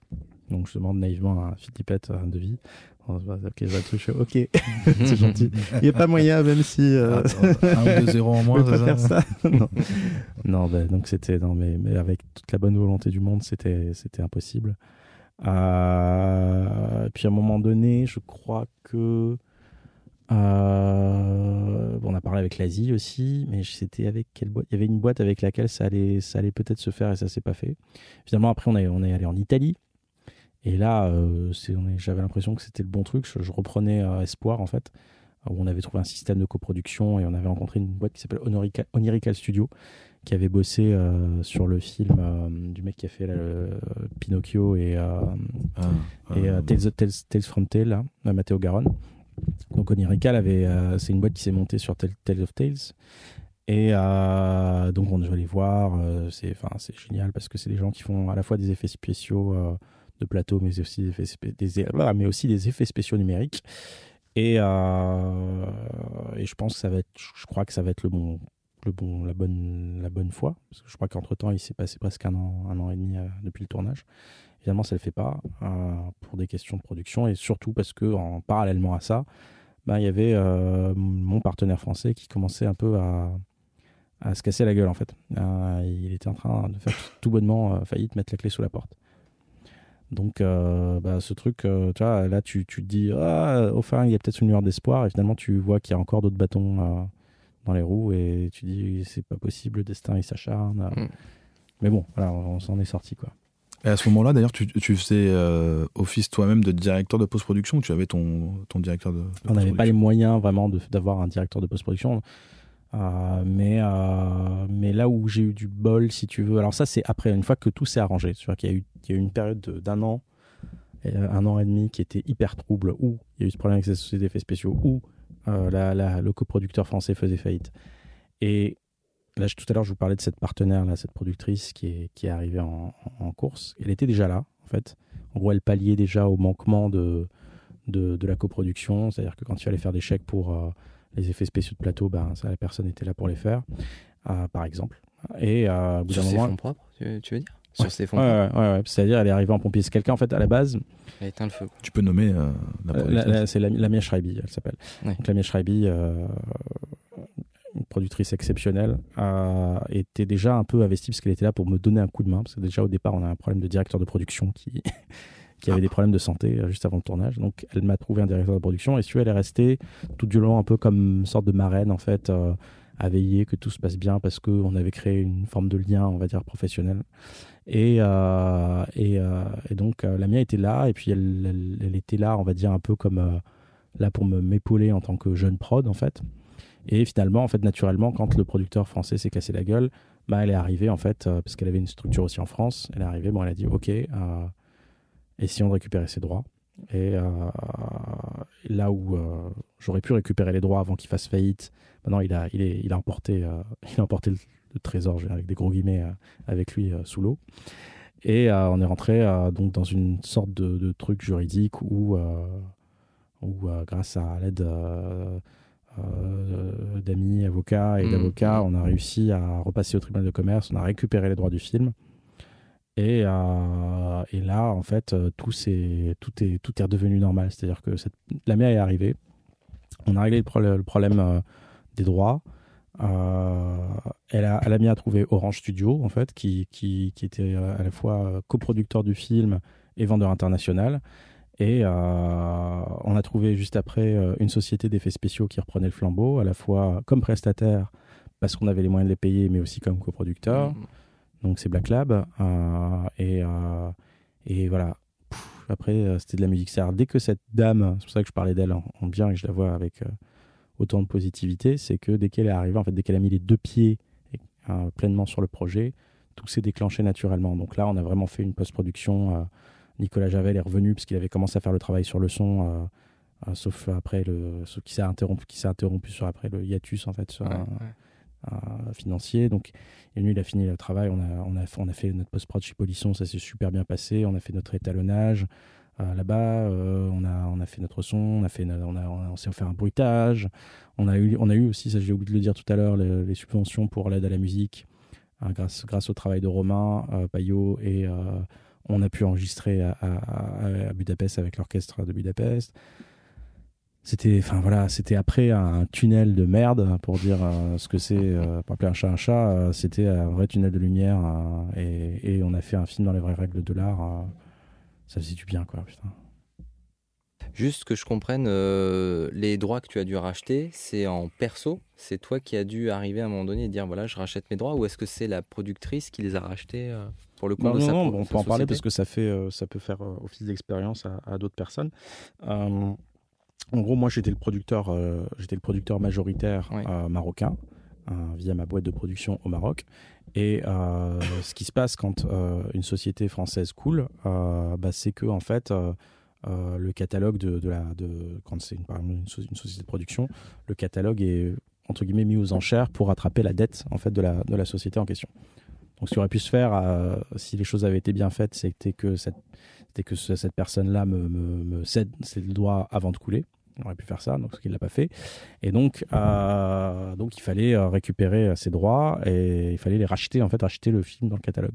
Donc il y a eu tout un, truc où il a fallu aller au tribunal de commerce avec l'avocate euh, qui a fait un travail mais de taré, c'est-à-dire qu'elle, elle a, elle aussi avec la mienne, ils ont tous les deux, elles ont toutes les deux sauvé le film et euh, et puis euh, batailler avec avec voilà des, des, gens qui récupèrent les, j'ai oublié le terme légal de ça, mais et, et, récupérer avec par un euro symbolique ou je sais pas un peu plus le, film quoi. Évidemment, ça s'est fait comme ça. Donc là, je récupère les droits et à ce moment-là, je les recède à Lamia qui, qui devient la coproductrice française et du coup qui a une légitimité aux yeux du CNC parce qu'elle euh, voilà, elle dit maintenant parce qu'il y avait de l'argent qui était coincé euh, au CNC. Euh, parce que sinon finalement cet, argent serait resté séquestré si tu n'avais pas retrouvé de bah, coproducteur. Oui, bien sûr, bien sûr. Et le pire, le pire, pire qui aurait pu se passer, c'était que cet argent finisse dans, la, dans les poches du, de l'ancien producteur pour qu'il paye ses dettes, ce qui a failli arriver. Ça, ça aurait été terrible. Oui, non, mais heureusement après on a, on a, enfin le CNC est un, un organisme censé quand même, censé qui connaît en fait aussi les problématiques du cinéma et c'est des choses qui arrivent souvent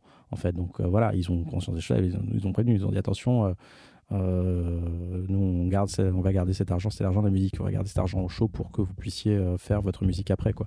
Et heureusement, euh, voilà, Lamia ayant un, background de productrice de, films d'auteur respectable et respecté, elle avait une oreille, si tu veux, au CNC. Donc, quand elle a expliqué, voilà, je récupère le bébé, bah, ils ont compris, ils, ont fait, ils lui ont fait confiance. Et ça aussi, c'est une chance qu'on a en France d'avoir un organisme comme le CNC qui malgré tout ce qu'on peut dire, moi j'ai entendu, alors oui, effectivement, il y a des contes et légendes qui disent que film d'horreur au CNC c'est compliqué, euh, certes, mais malgré tout, euh, je veux dire, quand c'est des gens, qui, quand tu t'adresses à eux, quand tu parles, quand tu t'expliques ta situation, des gens qui, qui comprennent, parce que c'est des gens qui ont vu euh, plusieurs cas de, figure en fait. Oui, bien sûr. Mm.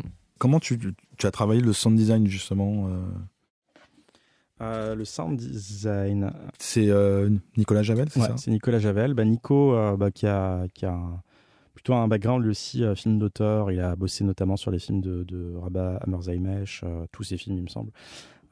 Nico a, en fait, on avait déjà bossé ensemble sur Mirage. On avait déjà commencé à établir un lien, un lien assez privilégié.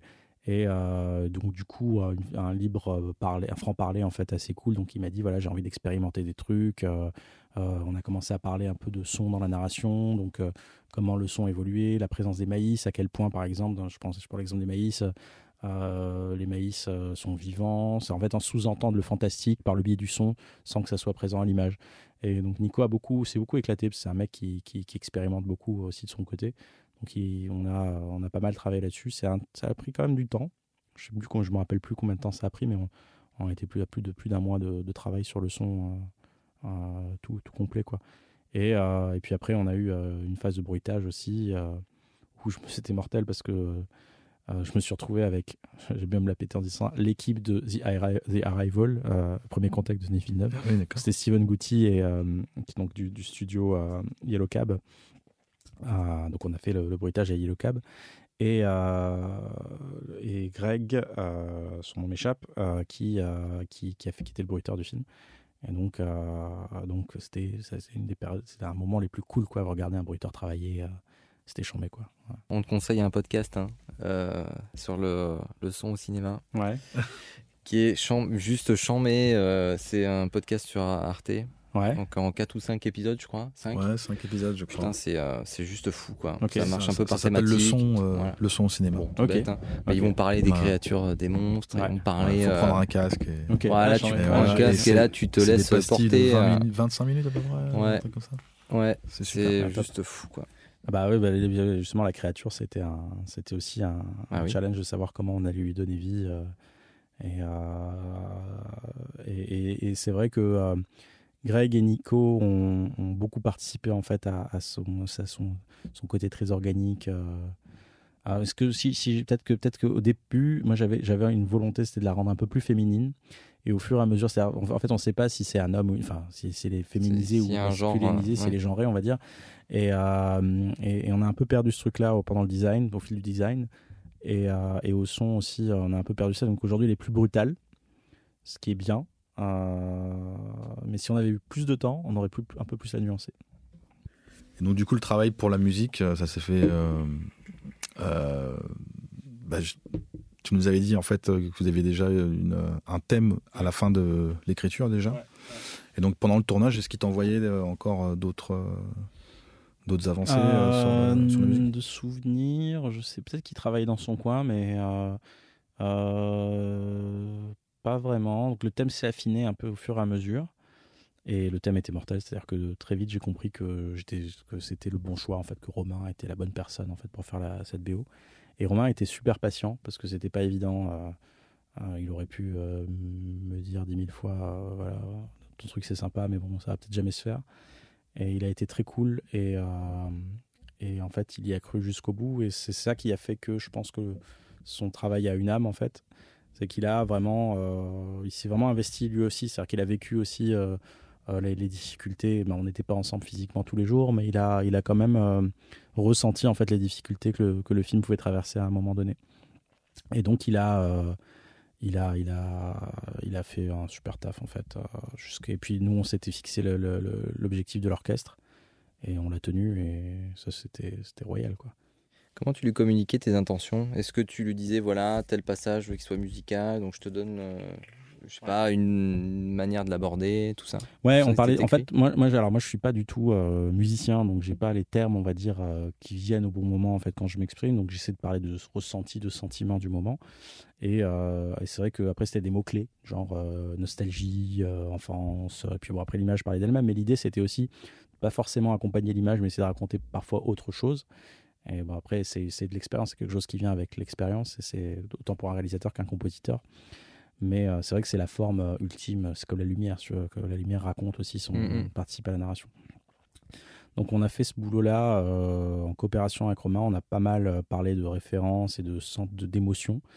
Et, et, parfois c'était compliqué. Alors typiquement le générique, peut-être le générique c'est le truc qu'on a mis le plus de temps à trouver. parce que Romain on n'arrivait pas à se comprendre en fait sur le moment. Et en fait, au bout d'un moment, on a parlé de, de, de, je sais pas, de, de, sorte de les mots qu'on a, que, en tout cas que j'ai employés pour essayer de communiquer, c'était une sorte de, de bête de créatures qui sortaient des enfers, de, trucs de, on utilisait les mots entrailles, on utilisait euh, des, un truc, et puis lui il est venu avec cette valse. Euh, moi j'adore le, générique d'ouverture et ce qu'il en a fait en fait en musicalement, c'est que c'est une sorte de valse et euh, c'est une valse des enfers en fait qui, qui, qui, se développe euh, au fur et à mesure, mais qui garde aussi une forme de, euh, c'est jamais trop grandiloquent en fait. Il y a une grandiloquence qui est nécessaire, mais euh, il s'arrête juste à temps en fait pour pas déborder dans quelque chose de guignolesque en fait. Et, euh, c'est là où je trouve que Romain est très juste, c'est qu'il a, hum, il arrive vraiment à, enfin je sais pas, à taper là où il faut en fait. quand je l'ai connu, sa démo était très orientée. Euh, parce qu'il avait beaucoup bossé dans l'animation, enfin il avait bossé dans l'animation en tout cas, et il avait la démo d'un film euh, qui s'est pas fait un film d'anime, et c'était très Joe Hisaishi dans l'inspiration dans le genre en Mmh, fait mmh. de ce sorte d'envolée. Et finalement, le fait que euh, d'avoir ram- de ramener quelqu'un qui a ce genre d'âme, en fait, Isashi, et, euh, et de le confronter à de- du genre, je trouve ça intéressant parce que ça crée un contraste. Et généralement, moi, j'aime beaucoup travailler avec les contrastes. Et, euh, et ce contraste, en fait, l'amener dans un univers qui n'est pas forcément le tien au départ, ça crée un truc intéressant. Oui, puis c'était un challenge peut-être pour lui aussi. Clairement. C'était euh, c'était prévu au fait que tu voulais absolument rien de qui rappelle le Maroc musicalement euh, Bah, ou très peu en tout cas. Euh, c'était en fait bah, le Mirage euh, sur Mirage on avait beaucoup travaillé ça on avait bossé avec du wood euh, des, des- des instruments de la percussion des trucs comme ça qui donnaient une couleur là l'idée c'était euh, en fait il y avait un truc alors c'est une réaction en fait euh, c'est même épidermique. Euh, c'est qu'on essayait on m'a souvent essayé de me ramener vers euh, ce que quelqu'un un jour m'a dit euh, tiens ton film devrait être un peu plus exotique. Et là, ça m'a rendu fou en fait quand j'ai entendu ça. Ça veut dire quoi Exotique? Tu veux que je mette des tagines? Tu veux que je mette des chameaux? Je pousse le trait, hein, mais c'était un peu ça quoi. Ouais, mais mais mais du coup, en fait, par réaction, et c'était c'est peut-être un peu c'est peut-être ado hein, de réagir comme ça. non, non, non. Le film, je veux qu'il ait. euh, Alors c'est un film marocain, mais euh, le, Maroc n'est pas forcément là où tu l'attends en fait. Et c'était pour à tout prix essayer d'éviter euh, la carte postale en fait. Et c'est pour ça, ce que je disais tout à l'heure, on est parti vers le film noir, on n'a pas de, d'image d'épinal du Maroc, tout ça. On, a autre chose du Maroc en fait. Et c'est ça que, que je voulais que je voulais essayer d'apporter. Donc la musique, moi c'était une opportunité de faire une musique orchestrale traditionnelle. euh, j'avais, j'avais, c'était un besoin d'exorciser ce, ce truc quoi. Vous avez fait des projets test une fois que le montage était terminé ou? Ouais, on avait fait. euh, alors c'était plus pour l'ours. Une fois que l'ours était terminé, on avait fait des projets, on avait fait une projection test. On en avait fait une autre euh, pendant notre dans les- les- le moment où on était dans les méandres de la post-production. Euh, J'avais montré le film à, Xavier euh, Jean, à Laurent Duroche et à Cyril Despontin. Et euh, c'est juste pour avoir un ressenti. Et comme j'étais désespéré, j'avais besoin d'avoir quelqu'un qui me dit euh, Hey mec, qui me pose la main sur l'épaule, les mecs, t'inquiète pas, tu vas y arriver. Donc on a montré le film à ce moment-là. Euh, et là, il- Xavier avait proposé des, idées de montage qui étaient très bonnes, mais qui, redemandaient, si tu veux, au point où on en était, de repartir en fait dans du montage. Ça me paraissait, mais genre. euh, Ouais, trop trop- trop le- dur. Le, tout cal, quoi, tu vois, fallait, fallait tout regrimper, tout ça, c'était c'était juste euh, impossible. Donc. euh, donc voilà, finalement, au bout d'un moment, il faut, faut, faut pouvoir aussi rationaliser le, le vécu de- Ouais. du film, de sa Mm. post-production. Donc il faut essayer de, de- voilà, de concentrer comme tu peux les choses. Quoi. La première projection test de l'ours, c'était pour euh, qui? Pour d'autres producteurs? Pour d'autres. euh, Euh, non, alors je crois que le distributeur de l'époque avait, vu le film. À ce moment-là, on l'avait montré. Mais on les retours étaient plutôt positifs. Ça les a même plutôt rassurés et encouragés à, nous soutenir à cette époque. Non, c'était plus projection entre amis. Il y avait Laurent Brett qui est, qui a un très grand nom de, du, du, du, du- générique, parce que c'est Monsieur Générique en France euh, qui est venu euh, voir le film pour me, me donner son avis. euh, à mon épouse, naturellement. voilà, quelques, quelques potes Jeff, Jean-Frédéric Chaléa. Mais c'était plus genre pour essayer de, d'essayer de, de recueillir des, des, des moments à chaud, en fait, des, des retours à chaud, en fait, sur le moment. Et puis, on a eu un truc très important dont j'ai pas parlé. Au bout d'un moment, c'est-à-dire qu'on patinait tellement. Et il fallait réduire en fait les, les, effets spéciaux, sauf que tu as la tête dans ta mère, donc il te faut un peu du recul, toi tu l'as pas. et donc on a fait appel à, une sorte d'édit doctor, donc monteur spécialiste, qui, voilà, qui, est venu, qui a donné des conseils, qui a mis les mains dans, le montage, mais avec respect de, de ce qu'avait fait Julien déjà. il, a, il a déplacé des scènes pour, pour, pour la clarté de la narration à un moment donné le premier flashback devait peut-être avoir lieu un peu plus tôt. Il a, bougé un peu plus tard. Euh, il y a une scène qu'il qui a coupée euh, en disant bah, ça ne sert à rien. Euh, et puis surtout, il nous a permis de nous dire voilà, peut-être que comme ça, vous pouvez avoir une cohérence sans pour autant sacrifier vos envies par rapport aux effets spéciaux. donc Sébastien a été. il a intervenu, n'est pas intervenu longtemps, il est intervenu, je crois, deux semaines, mais de façon ponctuelle, mais il a été là aussi pour épauler le film un moment un peu difficile, quoi. En fait, c'est un moment en fait où il y avait tellement le temps en fait de se poser des questions. Généralement, c'est un temps que tu n'as pas quand ta production, ta post-production file en fait tout droit. Mm. Et là, en fait, comme il y avait ce flottement et ce flottement laissait forcément de la place au doute, donc euh, le doute a commencé à prendre de plus en plus de place et on s'est posé peut-être trop de questions à ce moment-là. Je ne diminue pas du tout le travail de Sébastien, au contraire, il a, il en a fait, euh, il a fait un bon boulot. Mais euh, c'est vrai qu'on avait le temps de se prendre la tête à ce moment-là. Alors on se posait la question, donc du coup, est-ce est-ce qu'il y aura une sortie salle en France à un moment donné ou pas? Bah oui, en principe, c'est dans les tuyaux. Donc, euh, la bonne chose, c'est que ça, on n'a pas dit, mais le film a, après cette dernière ligne droite qui était vrai, qui s'est super bien passée euh, dès que Lamia est rentré dans, le game. Euh, ensuite, on a fait une, flopée de festivals. Donc, on avait déjà Orange Studio avec nous. Et c'est cool d'avoir Orange quand même, parce que ça, c'est ça, ça, ça, ça, ça, ça claque sur le papier. Et, euh, et donc, euh, donc, on a fait voilà, une flopée de festivals avec. Euh, on a, on, refait bah, beaucoup de festivals que je connaissais bien, comme CJS. on a ouvert au PIF déjà, à Paris, parce que c'est un festival qui a une importance particulière à mon cœur. Un festival que j'ai vu naître, des amis qui bossent dedans, tout ça. Donc j'avais besoin de le montrer à Paris. Et euh, ne serait-ce que pour montrer aux gens qui m'ont accompagné, qui m'ont vu euh, à un moment donné dans des moments difficiles, euh, leur dire voilà, le film est là, venez le voir. L'équipe qui a bossé dessus, venez voir, le film est là. Donc voilà, on a, comme on a ouvert au pif et ensuite, bah, voilà, on a fait le, grand chelem des festivals de genre. on, a gagné a, on des mentions, un grand prix en, Allemagne, une mention spéciale du jury à CJS, c'est plutôt cool.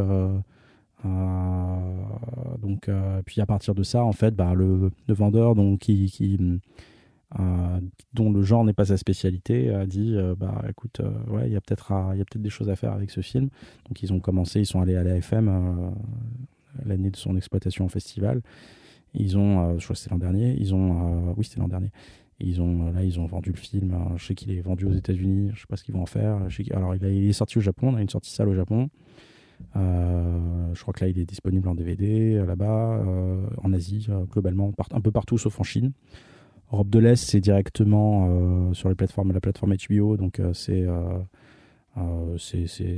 la VOD ou de la SVOD, j'imagine. en Russie, il devait sortir en août, je sais pas finalement si suite au Covid il est sorti ou pas. J'ai pas, comme je parle pas, je lis pas le russe et que c'est un peu lourd de faire des Google Trad. Je ne suis pas allé jusqu'au bout de mon enquête. Et donc pour la France, c'est le grand mystère. Euh, je ne sais pas ce qui va se passer. Euh, en tout cas, je, euh, je pousse encore, mais c'est vrai que ce serait très curieux. J'ai de, j'aimerais bien comprendre ce qui fait que le truc n'est pas évident. Après, je pense qu'il y a, y a une logique à ça, mais je la comprends pas encore. mais je sais qu'après, il y a des pourparlers qui doivent se faire. Et le film devait sortir au Maroc le 11 mars. Et sauf que le Maroc a été confiné le, je crois le 13 ou le 15, euh, enfin un peu plus, un peu, un peu après la France en fait. Donc euh, boum, pas de. Donc pas de sortie. Pas de sortie pour l'instant au Maroc. enfin c'est repoussé. Et, et pour l'instant ils, ont déconfiné, mais quoique il y a des villes qui ont reconfiné aussi récemment. Mais les salles n'ont toujours pas ouvert contrairement à la France. Donc, et même quand les salles vont ouvrir, est-ce que, mm-hmm. est-ce que les gens vont y aller c'est pas net donc euh, donc j'espère parce que après je sais qu'il y a une attente on a fait des festivals là-bas et, et j'ai vu des gens réagir beaucoup de jeunes en fait qui sont contents de voir d'autres trucs et, et voilà j'espère que le film va pas être piraté trop tôt pour pas mm. pour pas que ça nous coupe l'herbe sous le pied quoi Justement, tu parlais des réactions. J'étais un petit, un petit peu curieux de savoir hein, si les gens avaient réagi très différemment entre les différents festivals. Enfin, en Allemagne, en Espagne. Euh, oui. Euh... Alors, euh, pour rien vous cacher, en France, c'était le plus dur. C'est la première projection, ma première projection du film. Et euh, je me jette sur le public parisien. Je le précise, c'est un public très spécial, le public parisien. Et, tu veux dire euh, spécial, exigeant Très exigeant, ah, très exigeant et euh, d'autant plus exigeant que c'est un public parisien de genre. Surtout quand c'est un film euh, d'origine française, en tout cas, c'est vrai qu'on t'attend plus au tournant. Et là, c'était très dur parce que la projection s'est passée. je suis sorti, j'ai pas eu de, contact direct, je suis sorti par une autre porte en fait. Et j'ai regardé le film, c'est la première fois que je le voyais en, salle. C'était au Max Linder. Max Linder, une très grande salle. C'était chambé. Et, euh, et donc, euh, je sors par l'arrière et je vois pas le public, en fait, le public qui sort de l'autre côté. Donc, euh, donc, et puis, je, vois mais les gens de mon équipe, ça. Donc, j'ai, eu cette frustration de ne pas pouvoir communiquer tout de suite. Et, et puis après, bah, j'ai pu aller des, sur des forums, des trucs comme ça. C'était un peu dur. Donc, du coup, ah, putain, Et mais mais après, si tu veux, euh, là où j'ai pris du recul, c'est que j'ai une idée du public. Euh, surtout en plus, on avait une séance de 20 heures euh, le samedi soir, donc là, tu, te construis un truc, quoi. et après, on a fait des festivals dans le monde et, je sais que les réactions étaient vraiment très différentes d'un pays à l'autre en fait. Je sais qu'en Suisse, ça s'est super bien passé à Neuchâtel, des réactions plutôt cool. En Belgique, le, bif, les, les, Belges sont plutôt. bon, enfin, tu vois vraiment, même, même, même si on n'est pas loin, on a, une vision, on va dire, de la culture très très différentes ou en tout cas euh, moins de préjugés. Qu'en France, on a quand même un, un bagage aussi euh, très très lourd qui fait qu'on est plus armé en fait pour, euh, pour mieux placé peut-être pour faire pour critiquer un film. En tout cas, c'est mon ressenti personnel. donc ouais, puis alors c'était intéressant aussi de voir comment d'un pays à l'autre ça réagissait. je sais qu'en Allemagne ça a bien marché parce que c'est le, le, public un peu comme au PIF qui décernait le, Grand Prix qu'on a qu'on a eu. Et, euh, et tu voyais, euh, ben, je sais pas, je euh, tu es allé en Corée et tu, quand ce qu'on faisait, c'était souvent, il y avait souvent des Q&A après, des questions-réponses après le, la projection et tu vois les, questions en fait qui étaient mais complètement différentes d'un pays à l'autre. Et avec la Corée, là où, j'ai trouvé ouf et ça m'étonne pas quand tu vois les films en fait qu'ils font, c'est les mecs, alors t'avais avais tout, déjà t'avais des jeunes et des, beaucoup moins jeunes et des questions mais ultra précises sur pourquoi le, mec fume pourquoi le mec fume des clopes et des casses? Est-ce que ça a un lien en fait avec sa psychologie ou des trucs comme ça? Ou tout simplement des trucs du genre euh, est-ce que la créature n'est pas une, métaphore euh, euh, de ça par rapport à l'enfance ou de et, c'était des trucs qui te laissaient sur le cul. J'en parlais avec un ami Christian Volkmann qui, qui, présentait The Room en même temps que moi là-bas et il m'a dit mais j'ai complètement j'ai complètement été soufflé par les questions du public coréen sud-coréen. Donc, euh, c'est le, le, choc d'une euh, d'une culture avec une autre. Et surtout que tu vois que les, gens ont une éducation, euh, une éducation à, l'image qui est, qui est autre, un rapport à l'image qui est autre, et je pense qu'ils commencent beaucoup plus jeunes. et en fait, ce qui est intéressant, parce que bon, là, il faut dire aussi la particularité de ce film, c'est que c'est un film, je parle de, de Dashura, c'est un film d'horreur qui vient d'Afrique, du Maroc plus spécifiquement, et c'est pas quelque chose qu'on voit beaucoup dans le sens où c'est pas quelque chose où on a un repère, on va dire. on peut dire ah ouais, moi j'adore euh, The Red, donc je vais adorer ce euh, cet autre film indonésien où il y a de la tatane ou, alors il y a de l'horreur, je sais pas. Tu as, des repères en fait euh, qui font que. et c'est vrai que la, enfin, vers le, il y a, y, a, y a un inconnu mais pas que cinématographique. Hein. tu as des gens qui, qui, vont voir des films d'auteur qui sont ouverts. Mais tu, tu prends le genre, public genre, euh, premier film euh, d'horreur euh, ou de moins de créatures au Maroc, marocain. Qu'est-ce que c'est En fait, t'as pas de, point de repère. Donc il y a un truc assez étrange qui peut être à la fois très très bienveillant dans le sens où, et je pense que ce qui a aussi encouragé CJS à récompenser le film, c'était aussi encourager une cinématographie à se développer. J'en ai complètement conscience. Euh, il y a, voilà, ça, ça, le rapport change en fait d'un pays à l'autre en fait par rapport aussi au lien qui, qui peut avoir par rapport à cette partie du monde. Et c'est vrai qu'aujourd'hui c'est une partie du monde euh, complexe. c'est, on est dans une époque de choc de civilisation où l'Occident ne comprend pas forcément l'Orient, tu vois ce que je veux dire? Et ça, il y a dix mille raisons à ça et des choses qu'on peut expliquer. Et, moi, j'ai l'intime conviction que le genre, en fait, est un vecteur de, de, de, communication, en fait, dans le sens où, je vais prendre un exemple tout con pour illustrer ce que je dis, mais regarde, prendre le cinéma asiatique, on va dire, euh, de façon générale. Alors oui, tu as le cinéma d'auteur qui était déjà là, mais si tu veux, ce qui a euh, fini, fini par euh, traduire ce qu'était le cinéma asiatique pour le grand public, bah, c'est des, des, films de genre, en fait, beaucoup. C'est des films d'horreur, c'est des films d'action, c'est des films de tatane, c'est tu vois. Et, et, je pense que aujourd'hui, vu que le, cinéma se démocratise dans ce qu'on appelle la région MENA, donc c'est Middle East, euh, Africa, euh, Moyen-Orient, Afrique, euh, il y a quelque chose qui va se passer en fait, qui a déjà commencé à se passer, parce qu'il y a d'autres cinéastes qui sont, qui, sont, qui sont déjà là ou qui sont en train d'arriver, et qui vont faire des films qui vont tirer parti de cette culture. mais c'est nouveau, si tu veux. Et je prends aussi souvent l'exemple de l'Espagne, c'est-à-dire que le cinéma espagnol, à une époque, on disait bah, c'est Almodovar, c'est, bon, même s'il y avait un peu de genre, c'est vrai que c'est la nouvelle vague, la vague des années 90. Roma Balaguerro, Juan Antonio Bayona, qui, qui, ont finalement contribué aussi, j'en passe, hein, même Del Toro qui, est mexicain mais qui a tourné en, Espagne, c'est des cinéastes en fait qui ont contribué à euh, montrer un autre visage du cinéma espagnol et qui ont fini par démocratiser une image du cinéma espagnol pour des gens qui étaient peut-être plus réfractaires à un cinéma plus c'est en fait. Donc, euh, donc moi j'ai envie de croire que c'est aussi possible avec euh, la cinématographie de ces pays parce que le, cinéma de genre est vecteur de culture populaire et la culture populaire est, une, est un langage universel. Accessible à, un, grand nombre de gens. Et donc ça nous permettrait de sortir de ces putains de clichés qui, qui sont, qui deviennent insupportables de femmes voilées, euh, islamistes, terroristes, euh, misère dans la rue. parce que c'est vrai que un certain cinéma d'auteur traduit beaucoup ça, en fait, euh, à l'image, parce que c'est ce qu'on attend de lui. Et c'est aussi parce que c'est nécessaire, parce que c'est des choses qui existent. Mais, mais là, le, mon cheval de bataille, et ça rejoint ce que je disais tout à l'heure sur combattre les clichés, en fait, c'est de euh, d'essayer de, de, montrer une autre facette de ce monde-là, que c'est pas euh, que de la misère, en fait, que du misérabilisme. Et le genre peut contribuer aussi à ça.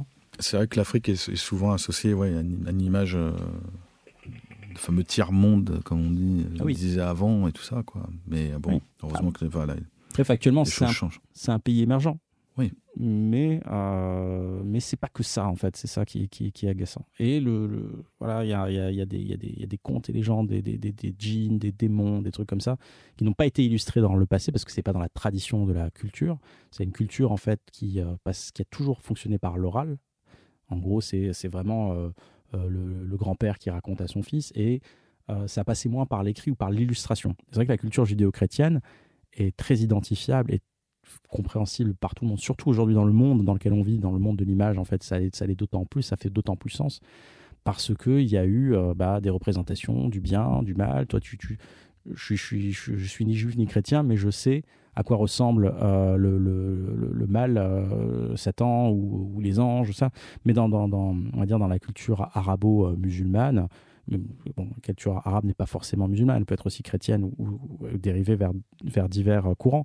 Mais euh, c'est vrai qu'il y a euh, n'y a pas il a pas cette représentation en fait qui fait qu'on comprend en fait qui peut être compréhensible plus facilement par l'Occident donc moi je bon, c'est peut-être la branlette intellectuelle hein, mais je suis persuadé que c'est une des raisons pour lesquelles aujourd'hui il y a un tel choc des cultures c'est ça et le genre, moi, je, pense qu'il faut démocratiser le genre là-bas parce que ça va permettre de comprendre et de mieux appréhender euh, cette partie du monde qui a des choses à dire, d'autres choses à dire aussi. Est-ce que tu as été soutenu par la critique? Euh, oui, euh, bah, la critique française, pas beaucoup parce qu'on n'a pas, tout simplement parce que le oui, film parce que pas finalement vous l'avez pas sorti. Mais bon, on va dire la critique euh, du côté. via euh, les, via oui, après, ouais, on a des réseaux sociaux. Ouais, on a des chouettes en, en festival. Ouais, bah, aux États-Unis, ça, elles sont plutôt très bonnes. En fait, on a eu, on a eu beaucoup de, de critiques très positives. On a eu un excellent article dans Bloody Disgusting, dans dans des sites de référence américains, dans des sites un peu moins connus mais et bizarrement beaucoup dans la, la communauté LGBT. Euh, a des sites euh, spécialisés parce que en fait, on a projeté le film à Chicago. Euh, dans, un, dans, dans, une région où la communauté LGBT est très présente. Et certains ont vu une lecture en fait du, de, de, de, ça. Alors, je, tant mieux, c'est cool. je sais que c'est, enfin, je sais que Babadook par exemple a été beaucoup, c'est un, un, un, symbole, on va dire, de la communauté LGBT. Je sais pas si c'était vraiment l'intention de Jennifer Kent, mais tu, tu regarderas, c'est vraiment un, un, symbole en fait de ça, du, refoulement, de, la peur, de, ce qu'on est, de, de, tu vois, c'est, donc alors peut-être parce que le film a aussi des thématiques qui se rapprochent de ça, et c'est très bien si ça, si ça l'est, si c'est le cas parce que je pense que le, voilà, un film, c'est le témoin d'une époque. Donc, si ça peut euh, s'ancrer euh, dans une forme de témoignage, c'est cool, j'en suis fier. Euh, et et je, je, je, ouais, très, très, très.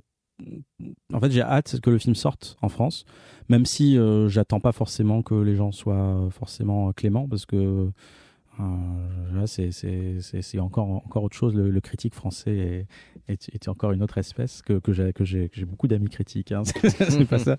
Mais, euh, mais je, voilà, je, sais qu'il n'est pas facile à, à, à, convaincre. Mais euh, voilà, je, j'ai hâte que le film sorte aussi pour ça. Là, tu tables plus d'ailleurs sur une sortie salle ou plutôt une sortie VOD plateforme?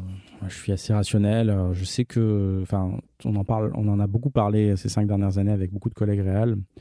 Aujourd'hui, la salle, c'est devient un challenge, un putain de challenge, dans le sens où, euh, à moins de cas très particuliers, euh, la logique euh, d'exploitation actuelle ne permet pas aujourd'hui à ces films d'exister de, en salle, en fait.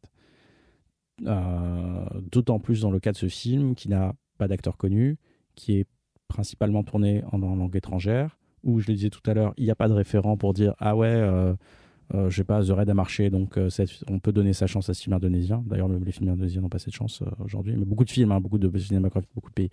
Et, et, c'est un film, aussi truc important, c'est un film de genre, disons, qui assume plus son aspect genre, qui est peut-être un peu moins un terme que je déteste, euh, elevated, parce qu'on dit aujourd'hui on utilise le terme elevated genre pour dire qu'il y a des films de genre plus intelligents que d'autres. C'est un truc, un truc qui m'horripile parce que pour moi, c'est genre euh, mettre des, films dans des boîtes.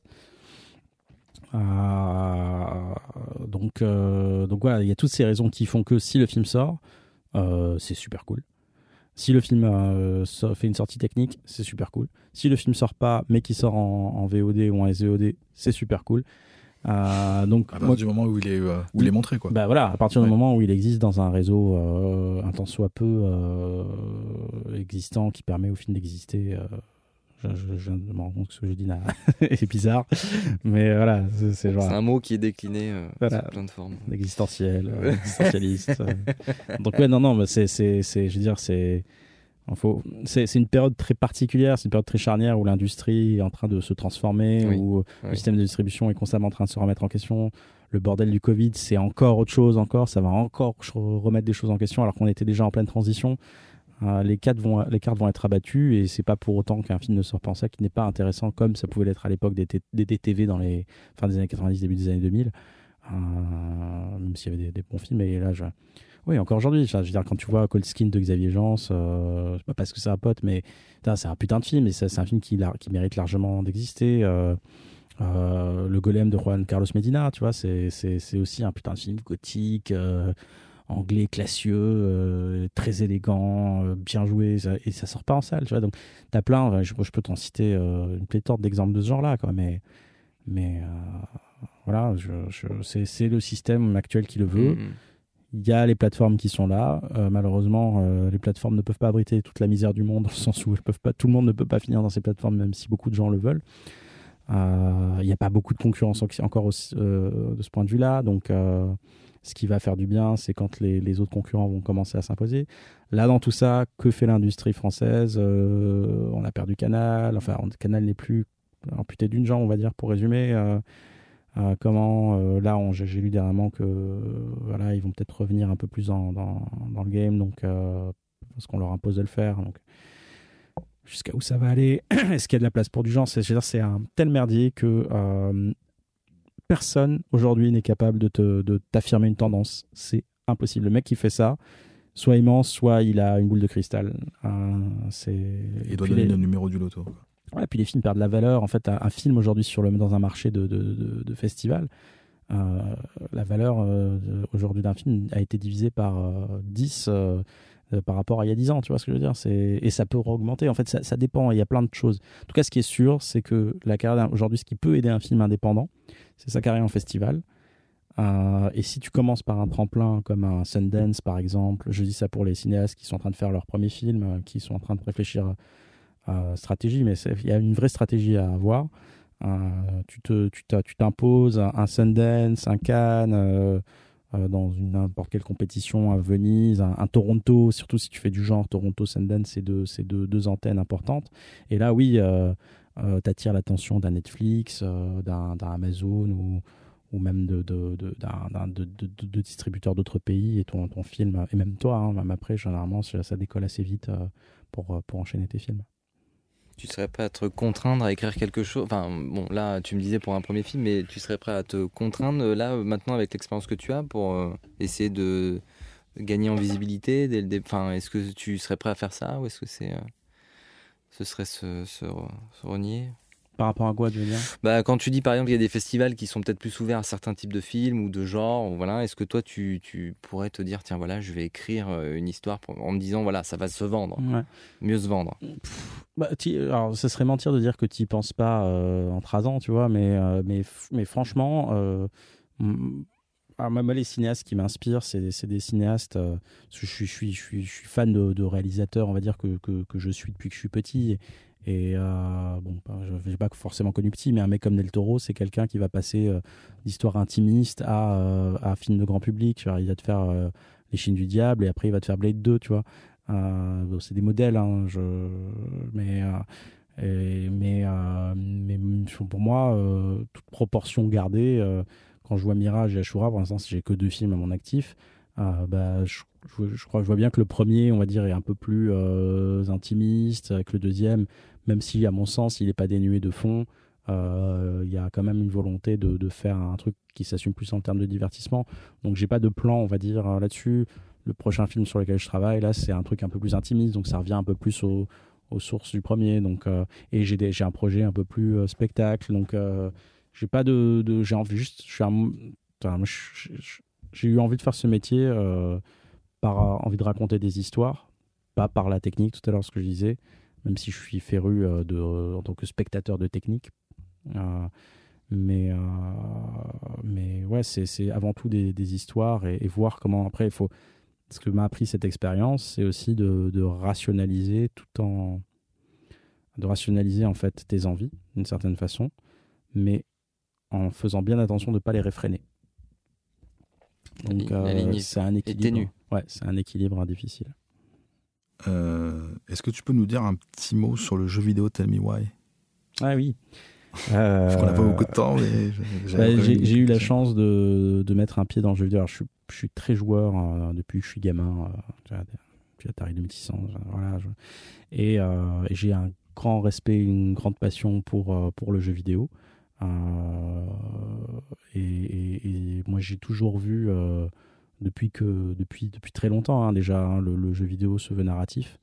Euh, donc euh, j'ai toujours su euh, ou senti qu'il y avait une passe, des passerelles qui étaient possibles entre les, deux, les deux médias. Donc spontanément, je suis allé taper à la boîte de, studios de jeux vidéo. Alors j'ai eu de la chance, encore une fois, j'ai pas fait beaucoup de tours. Hein, j'ai deuxième porte à marcher tapé la porte de Dontnod Entertainment qui m'a accueilli et Dontnod en fait qui a fait un jeu euh, qui est spécial qui est un studio spécialisé dans le jeu narratif qui avait fait euh, Life is Strange 1 et Life is Strange 2 et, euh, en gros il, cherchait il cherchait des réalisateurs en fait des gens qui venaient du cinéma et ça tombait bien parce que moi je cherchais un studio de jeux vidéo. Donc on s'est rencontrés autour de Tell Me Why déjà il y a un peu moins de deux ans non, je crois même tout juste deux ans. Euh, et, donc j'ai rencontré le game director qui m'a dit euh, voilà, on, prépare un jeu, c'est un drame, une petite dimension thriller, mais euh, c'est vraiment un drame. Est-ce que ça t'intéresse? Et moi j'ai dit mortel, le contexte de jumeaux qui essaient de comprendre pourquoi leur mère a essayé de les tuer dans un, dans un décor d'Alaska avec une exigence narrative importante. Sachant que le jeu narratif, là où euh, quelque part je me retrouve, c'est que le jeu narratif a la particularité, par rapport à certains autres genres de jeux, euh, d'avoir beaucoup de, ce qu'on appelle euh, des, cinématiques ou des cutscenes. Hein.